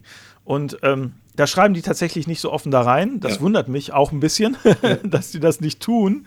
Ähm, aber im Endeffekt läuft es darauf hinaus. Ja, okay, dann, dann würde ich mhm. dein, dein Argument so verstehen, dass sozusagen die CDU da kein Terrain aufgegeben hat, sondern einfach mhm. gesagt hat, lass die mal ihren, ähm, ihren Pippi Langstrumpf-Kram da ja, rein, genau. reinschreiben. Ähm, wir wissen schon, ähm, wie, wie der Hase läuft. läuft. Ja. Denn, ähm, denn tatsächlich klingt das, also so Green Tech Valley und so, Wertschöpfung dann in Köln, zukunftsfähige, langfristig sichere Arbeitsplätze, natürlich auch Wachstumspotenziale ähm, beim Start-up und so weiter. Wenn du dir dann anschaust, mit welchen Instrumenten sie diese, diese Wunsch-Startups hier ähm, massenhaft ansiedeln mhm. wollen, dann haben sie halt, ähm, dann bauen sie eine digitale Infrastruktur auf, die es anderswo natürlich ähm, gibt, eine äh, One-Stop-Agency, ne, dass, ähm, dass die also so ein Welcome-Desk haben, äh, wo sie wo sie alle ihre, ihre Behördengänge und so weiter mit, mit einem Ansprechpartner abwickeln können. Dann natürlich geeignete Flächen. In Köln gibt es ja tausend geeignete Flächen, ne? Mhm. Ähm, wo die Produktion und, und Büro und Logistik und so weiter ähm, gut miteinander verbinden können. Und dann so, und das ist halt das Entscheidende, da steht dann Beratung und Vernetzung mit Business Angels oder mit Venture Capital. Und das ja, ist doch eben, der springende das Punkt. Das gibt es in Deutschland eh nicht, Venture Capital in ausreichendem Maße. Ne? Und ähm, das kann auch die mhm. Wirtschaftsförderung oder die, die, ähm, die, die Sparkasse, die hat da so eine extra Tochter für so Businessplan-Geschichten, ähm, das können die überhaupt nicht leisten. 80 bis 90 Prozent der Start Startups gehen in den ersten Jahren ähm, wieder pleite. Ähm, das heißt, die, dieses Risiko kann die Stadt überhaupt nicht steuern, auch nicht mit eigenen Förderprogrammen. Und, Gut, ähm, da würde die, würden die jetzt Leute von The Ship sagen, dass das bei Kölner Startups niedriger ist. Ja, okay. Und so weiter. Aber ähm, ich bin da jetzt auch wirklich kein Spezialist. Ja, aber im Endeffekt ist, also, und jetzt nochmal kurz, kurz mal Schritt zurücktreten. Ja. Im Endeffekt ist das klassische CDU-Politik, ne? Man rollt der, mhm. rollt der Wirtschaft den roten Teppich aus. ja, gut, gut. Also ähm, so, man, ja. man, man steht, man steht, man begreift sich als im, in Konkurrenz mit anderen Kommunen stehend mhm. und sagt, wir müssen sozusagen um die Besten werben. Und ähm, wenn du jetzt sagst Vernetzung mit Business Angels, ist das jetzt nur das nette Wort, wir können euch mit den entscheidenden Leuten von AXA und der Allianz zusammenbringen. Ne? Mhm. mhm. Also oder Zürich oder ja, verstehe, alle verstehe. Leute, die quasi ja. Finanzprodukte machen, mhm. äh, das kriegen die. Letztlich ist das nichts anderes. Also so der mhm. Business Angel ist halt, äh, ja. weiß nicht, Fußball würde man sagen, der Talentscout. Ja, ähm, ja okay, von, und wenn sie dann richtig Erfolg haben, Also ich glaube, glaube, das ist, ist eine ganz geschickte Art, äh, mhm. quasi, ähm, quasi den grünen Stammwählern zu verkaufen, dass man eigentlich ja. nichts Neues plant. Denn auch, Verstehe. und das ist ja das Interessante, ich hatte vor ein paar Monaten ähm, Kontakt zu Leuten, die sich, wo es, wo es um Kreuzfeld ging, also den neuen mhm. Stadtteil, der geplant werden soll, hatte ich mit einem ehemaligen Ford-Ingenieur ähm, gesprochen, der sich da sehr stark fürs Thema Wasserstoff einsetzt. Das ist von der Ökobilanz wahrscheinlich erstmal besser. Das ist auch eine Zukunftstechnologie. Das wird auch für Ford interessant werden. Mhm. Aber für den war es auch ganz selbstverständlich, dass er sozusagen versucht, da Kontakte zu seinem alten Arbeitgeber mhm. äh, zu knüpfen und äh, da irgendwie das Land äh, und die Stadt sollte dann eine Vermittlerrolle zwischen Ford und dem, dem Land, was das mhm. Land plant äh, und so weiter einnehmen, um das halt da wahrzumachen als. Modell. Ja. Projekt. Also das sind eigentlich jetzt äh, vielleicht innovativ in dem Sinne von der Energiegewinnung her, ja. ähm, äh, her, her Sachen, aber es ist so von der Art und Weise, wie man quasi wirtschaftet und Kontakte ja. in die Wirtschaft herstellt, finde ich, ist das relativ konventionell. Ja. Also man Ja, zumal halt, ja, ne? zumal das ist ja die alte Geschichte, Innovationen werden mhm. staatlich sozusagen entwickelt oder gefördert zu 80, 90 Klar, das ist ja auch die These von Mariana Mazzucato. Ja, genau, genau. Ähm, mhm. ähm, diese ähm, ja, Londoner. Das iPhone, äh, wie viele genau, staatliche genau, Patente genau, eigentlich im genau, iPhone sind und so, so weiter, was sie da aufgeschrieben genau. hat. Oder, ja. oder halt MP3 eine Fraunhofer-Entwicklung und genau. macht die Kohle damit nicht Siemens, sondern, sondern Apple und koreanische Hersteller und so weiter. Und das ist natürlich auch das Ergebnis, wenn die dann mit dem Geld zusammengebracht werden, irgendwelche mhm. Innovativen, dann findet die Wertschöpfung im Green Tech-Bereich natürlich nicht in Deutschland statt, sondern das hast du ja an den Solarzellen gesehen, die werden jetzt halt in China gefertigt. Ne? Das stimmt. Und das ist aber auch tatsächlich ein urgrünes, ähm, urgrünes ja. Kapitalismusfeld gewesen. Frank Asbeck, der große ja. ehemalige Solarkönig von Deutschland, das ist ja ein ja. grünes Gründungsmitglied. Und im Endeffekt, was die, was die verpennt haben, ist jetzt die Windenergie mhm. äh, in Deutschland vernünftig zu subventionieren und hier zu halten. Aber äh, weiß ich nicht, was, was, soll man, was soll man da sagen? Das geht jetzt auch so ein bisschen vom Fokus der Kommunalpolitik. Ähm, ja, das ist, richtig. das ist richtig. Kommunalpolitik weg. Und ähm, ja. weiß ich nicht, wenn sozusagen die CDU begriffen hat, dass es so, und da muss man sagen, es gibt nun auch eine Notwendigkeit, ähm, auf ökologische Energieerzeugung und äh, sowas Klar. zu setzen. Jetzt E-Autos. Ja. Eigentlich bin ich jetzt nicht so ein, so ein, so ein unbedingter Freund von, in dem Sinne, ich glaube, dass sie nötig sind, wo man motorisierten Individualverkehr braucht, aber das politische Ziel sollte schon sein, den so weit wie möglich zurückzudrängen. So ist es. Ähm, ja, und ökologische aber das, das ist, dann, ist dann schon, den, die haben das schon auch begriffen, dass da quasi was zu Ende geht und ja. ähm, dass sie jetzt schauen müssen, äh, schauen müssen, wie retten wir diese Industrien in eine Zeit, wo eigentlich ihr wichtigster Brennstoff und äh, wirklich sich auch dem Ende zuneigt. Und das ja. ist ja schon eine interessante hm. Sache auch. Also das, das ist ja schon ganz, also es ist ganz interessant eigentlich. Dann sollen aber Startups und ähm, bekannte Branchen sollen dann sozusagen Probleme lösen, die man selber bei der eigenen Rheinenergie auch äh, laut Bündnisvereinbarung, klar, da wird jetzt ähm, erneuerbare Energienproduktion äh, äh, wird jetzt verstärkt äh, gefördert, aber ähm, ja, also so einen richtigen. Naja, nicht, nicht verstärkt genug, dass man damit ja. quasi die Gebäude der Stadt heizen kann, so oder? Ist es, so ja. ist es. Ja, so mal gucken, ob man Kohlekraftwerk in Rostock verkaufen kann oder klimafreundlich umbauen kann.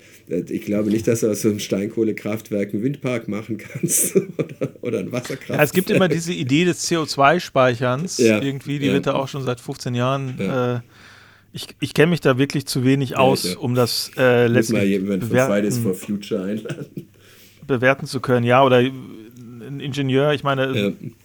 gibt ja jetzt gibt ja verschiedene Kontroversen in Köln um ähm, diverse hm. Kraftwerke, also Energieerzeugung und reine Energie ist auf jeden Fall ein interessantes, spannendes Thema, ja. ja. Aber da bin ich auch wirklich kein Spezialist. Ähm, da fehlt mir auch die nötige, tatsächlich die nötige naturwissenschaftliche Vorbildung. Hm.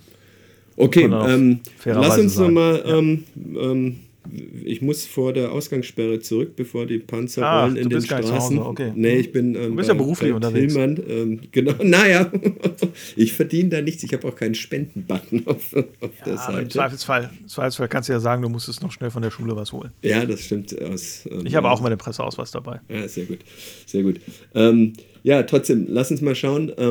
Äh, es gibt ja viele Lücken, FC-Ausbau, Ost-West-Achse, da habe ich das letzte Mal drüber gesprochen. Ähm, mhm. äh, und äh, nächstes Mal spreche ich darüber, dass, ähm, ich habe ja gesagt, 68, 86 Mal kommt das Wort nachhaltig vor. Das Wort Sozialwohnung genau null Mal. Ähm, darüber spreche ich nächste Woche mit Kalle Gehrig. Ähm, aber was, was fehlt ähm, dir denn oder was glaubst du, ähm, wo könnte die Opposition, entweder im Rat oder die außerparlamentarische Opposition noch was machen. Also was in den nächsten Jahren passieren wird, wird ja nicht nur von der Ratsmehrheit bestimmt. Da gibt es ja noch andere Akteure. Also die Stadtverwaltung hat manchmal auch einen eigenen Kopf, ne? ähm, mhm. schlägt Dinge vor. Ähm, aber bestimmte Dinge kommen ja auch aus der, aus der Opposition ähm, oder aus, ähm, wobei, äh, die Zeit haben wir noch, diese, eine meiner Lieblingsanekdoten, die muss loswerden, wie man in Köln Oppositionsarbeit machen kann. Ja. Ein ganz charmantes Beispiel. Ähm, äh, mein erster Antrag im Kulturausschuss vor fünf Jahren oder sechs Jahren war ähm, kostenloser Bibliotheksausweis von der Stadtbibliothek in jede Kölner Schultüte. Das heißt, jeder kriegt zur Einschulung einen kostenlosen Bibliotheksausweis. Der ist eh kostenlos für Kinder, aber dass ja. das sozusagen in acht Sprachen erklärt wird, was das mhm. Ding ist und ja, nichts, wogegen jemand was haben kann. Ne? Ja. Und ähm, kam aber von der Linken der Antrag. Deswegen hat die SPD einen Änderungsantrag gestellt, hat gesagt, ja, das ist ja eigentlich eine nette Idee, aber wir beantragen, dass sie das erst zu Weihnachten nach der Einschulung bekommen, wenn sie schon ein bisschen lesen können. Und dann hat die CDU einen Änderungsantrag gemacht und hat gesagt, ja, aber da gibt es ja auch schon frühkindliche Leseförderung, deswegen sind wir dafür, das ein halbes Jahr vor der Einschulung also an Weihnachten, vor der Einschulung, ja? Und dann wurde dieser Antrag tatsächlich nicht beschlossen, sondern wurde gesagt, so liebe Stadtbibliothek, sucht euch aus all diesen guten Argumenten jetzt was aus und macht das ohne Beschluss. Und dann haben die natürlich genau das gemacht, was wir beantragt hatten. Ähm, das heißt, Opposition hat es manchmal nicht leicht. Ähm, das wollte ich nur erzählen. Ähm, mhm. Aber was glaubst du, wo müssen, wo muss die Opposition ran und wo kann sie ran? Oh, hören wahrscheinlich alle von der Opposition gut zu.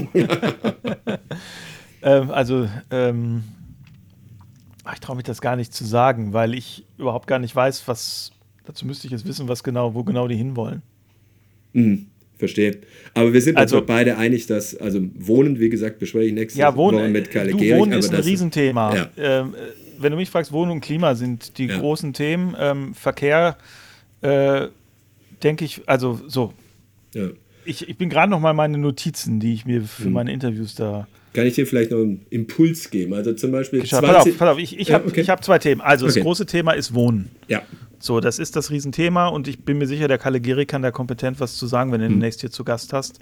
Ähm, das ist, ist wirklich ein Riesenthema und das ist auch ein Thema, was eigentlich jetzt schon Thema Opposition, wenn du mich fragst, das ist auch das Thema, was sozusagen die Oppositionsparteien jetzt für den Bundestagswahlkampf sich raussuchen sollten, wenn sie in der Großstadt mhm. punkten wollen. Ja. ja. Stichwort Mietendeckel und ja. so weiter und so ja. fort. Das ist das wichtige Thema, wenn du in der Großstadt Wahlkampf machen willst in den nächsten Jahren. So, das wird auch für die, für die Landtagswahl 2021 gelten. Mhm. Stadt, also die Stadt hat, äh, hat bestimmte Zugriffe, das Land hat aber auch enorme Möglichkeiten, Sozialwohnungen ja. zu schaffen. Das ist ein Riesenthema. Ich glaube, das muss man durchsetzen gegen die Teile der Partei, die irgendwo im Sauerland wohnen oder im Münsterland oder am Niederrhein, mhm. wo das nicht so ein Riesenthema ist, die eher mit, mit ähm, naja, mit sinkenden äh, ja schrumpfenden Städten zu tun haben und so weiter, aber es ist definitiv ein großstädtisches Thema. So, da würde ich auch drauf beharren, mhm. ehrlich gesagt, ähm, als Opposition. Da könnte ich mir vorstellen, dass wenn man da ein gutes Konzept zum Beispiel für die GAG äh, und so weiter gleich mitpräsentiert, dass man da auch Verbündete finden kann. Ja. So, das ist ja quasi immer der Erfolg äh, von der Oppositionspartei zu sagen, Mensch, unser Antrag ist so gut, dass der mitgenommen ja. wird. Ja. So, mir ist es ehrlich gesagt scheißegal, wer die baut. Ja, ja. also äh, selbst wenn die AfD die Sozialwohnungen baut, ja. sage ich zwar nicht danke AfD, aber freue mich und mhm. würde auch in einer einziehen. Mhm. So. Ähm, das, ist, das ist tatsächlich ein großes Thema. Ich glaube, beim Thema Verkehr gibt es mhm. äh, nicht viel Anpack.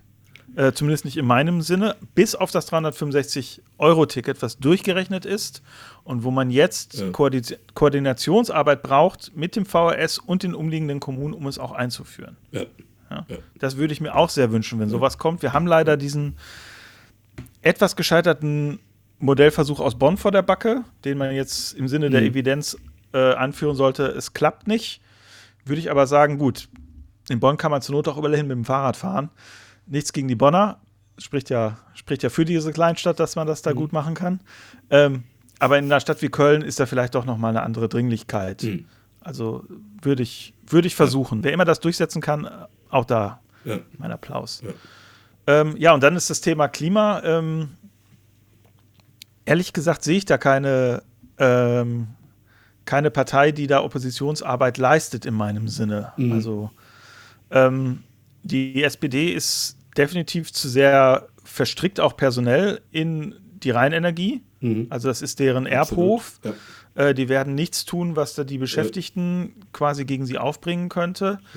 Äh, Linkspartei ist, glaube ich, zu klein, um da was äh, zu bewegen. Ne? Die brauchen ja auch immer Verbündete. Ja, Klimafreunde dann, sind da natürlich jetzt. Genau, die Klimafreunde sind da. Die werden, glaube ich, äh, die Diskussion vorantreiben können. Auf jeden Fall. Hoffe ich zumindest. Das waren auch die einzigen, die jetzt zum Beispiel beim Eberplatz davon gesprochen haben, dass da ja auch schon ordentlich CO2 versenkt ist in der Betonarchitektur, ja. die es da gibt. Das ist kein, ist, ja. das ist tatsächlich, das ist unter Architekten gerade ein ganz entscheidendes Argument. Natürlich, äh, der Tunnelbau aus Westtunnel ist, ähm, rechnet ja. sich trotz des ÖPNV-Effekts erst nach 100 Jahren ökologisch. Eben, eben. Und nicht umsonst haben ja gerade diese beiden französischen Architekten, äh, ArchitektInnen den ähm, Pritzker Prize bekommen, also einen sehr bedeutenden Preis, die halt sagen, nee, wir bauen die Sozialbauten, wir reißen die nicht ab mhm. sondern äh, versuchen sozusagen mit einer Art Gewächshausstruktur äh, möglichst energieeffizient mehr Wohnfläche zu schaffen. Ja, ja. ja, also das ist, das ist ein Riesenthema, ehrlich gesagt. Und ich glaube, ich, ich glaube, da,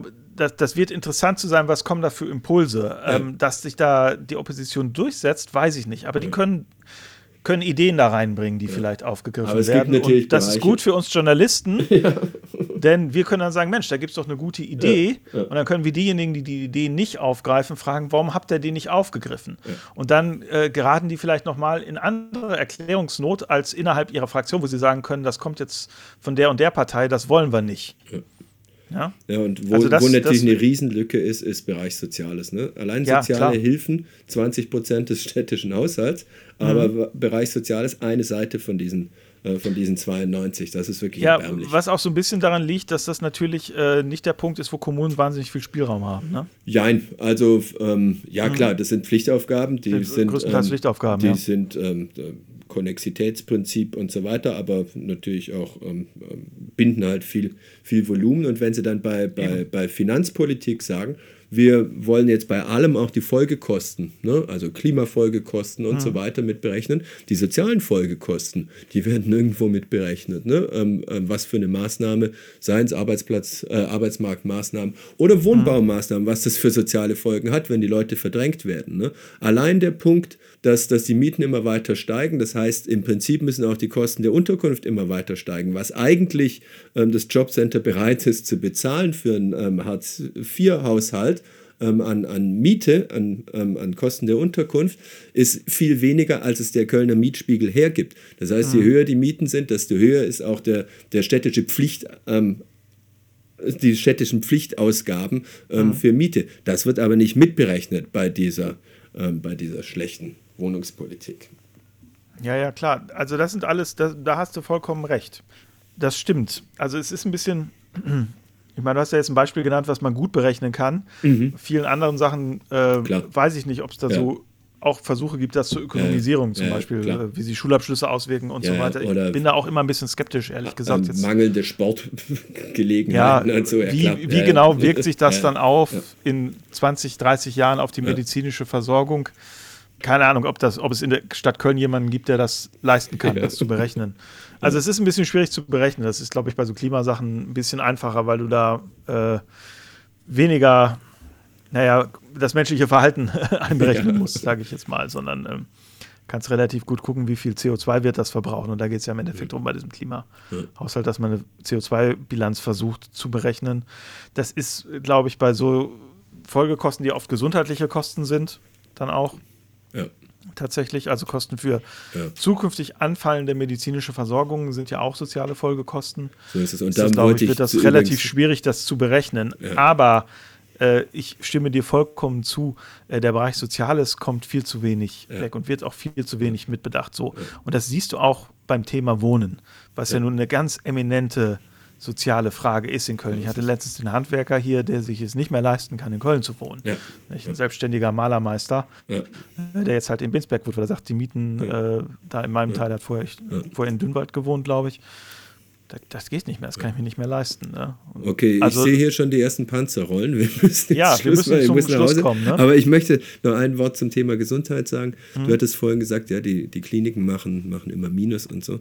Ähm, die, die KVB macht ja auch Minus, trotzdem sprechen wir davon, ähm, die noch weiter auszubauen und äh, Tickets zu subventionieren und Absolut. so. Man muss sich natürlich auch echt fragen, wo die Priorität in der Gesellschaft liegt. Wer hat denn gesagt, dass das Gesundheitswesen ähm, kostendeckend arbeiten muss? Ne?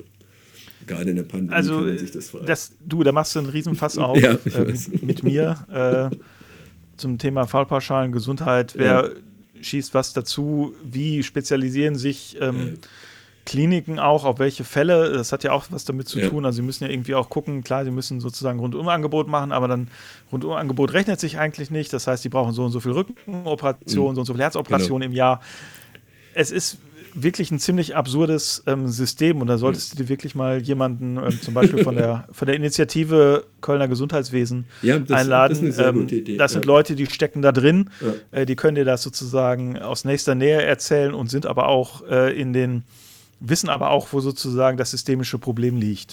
Wunderbar. Und die können das viel besser machen, als ich das jemals könnte. Wobei du viel besser als viele, als die meisten anderen ähm, sehr, sehr souverän und eloquent wie, wie immer und Job. sehr kompetent ähm, so einen breiten Bogen ähm, schlagen kannst und mir in vielerlei Hinsicht auf die Sprünge helfen kannst. Das freut mich. Ähm, ganz lieben ja, Dank, lieber Christian. Kann das nur ähm, zurückgeben. Es, ach, danke. Das war ein Genuss, ein echter. Und mhm. ich hätte jetzt gerne noch länger, aber ähm, wir sind ja nicht aus der Welt und ich freue mich, dich endlich mal irgendwann im echten Leben zu treffen. Ja, und ähm, verabschiede mich bei den Hörern. Ganz lieben Dank fürs Zuhören und ich wünsche dir, lieber Christian, und euch eine super Zeit. Servus. Tschüss.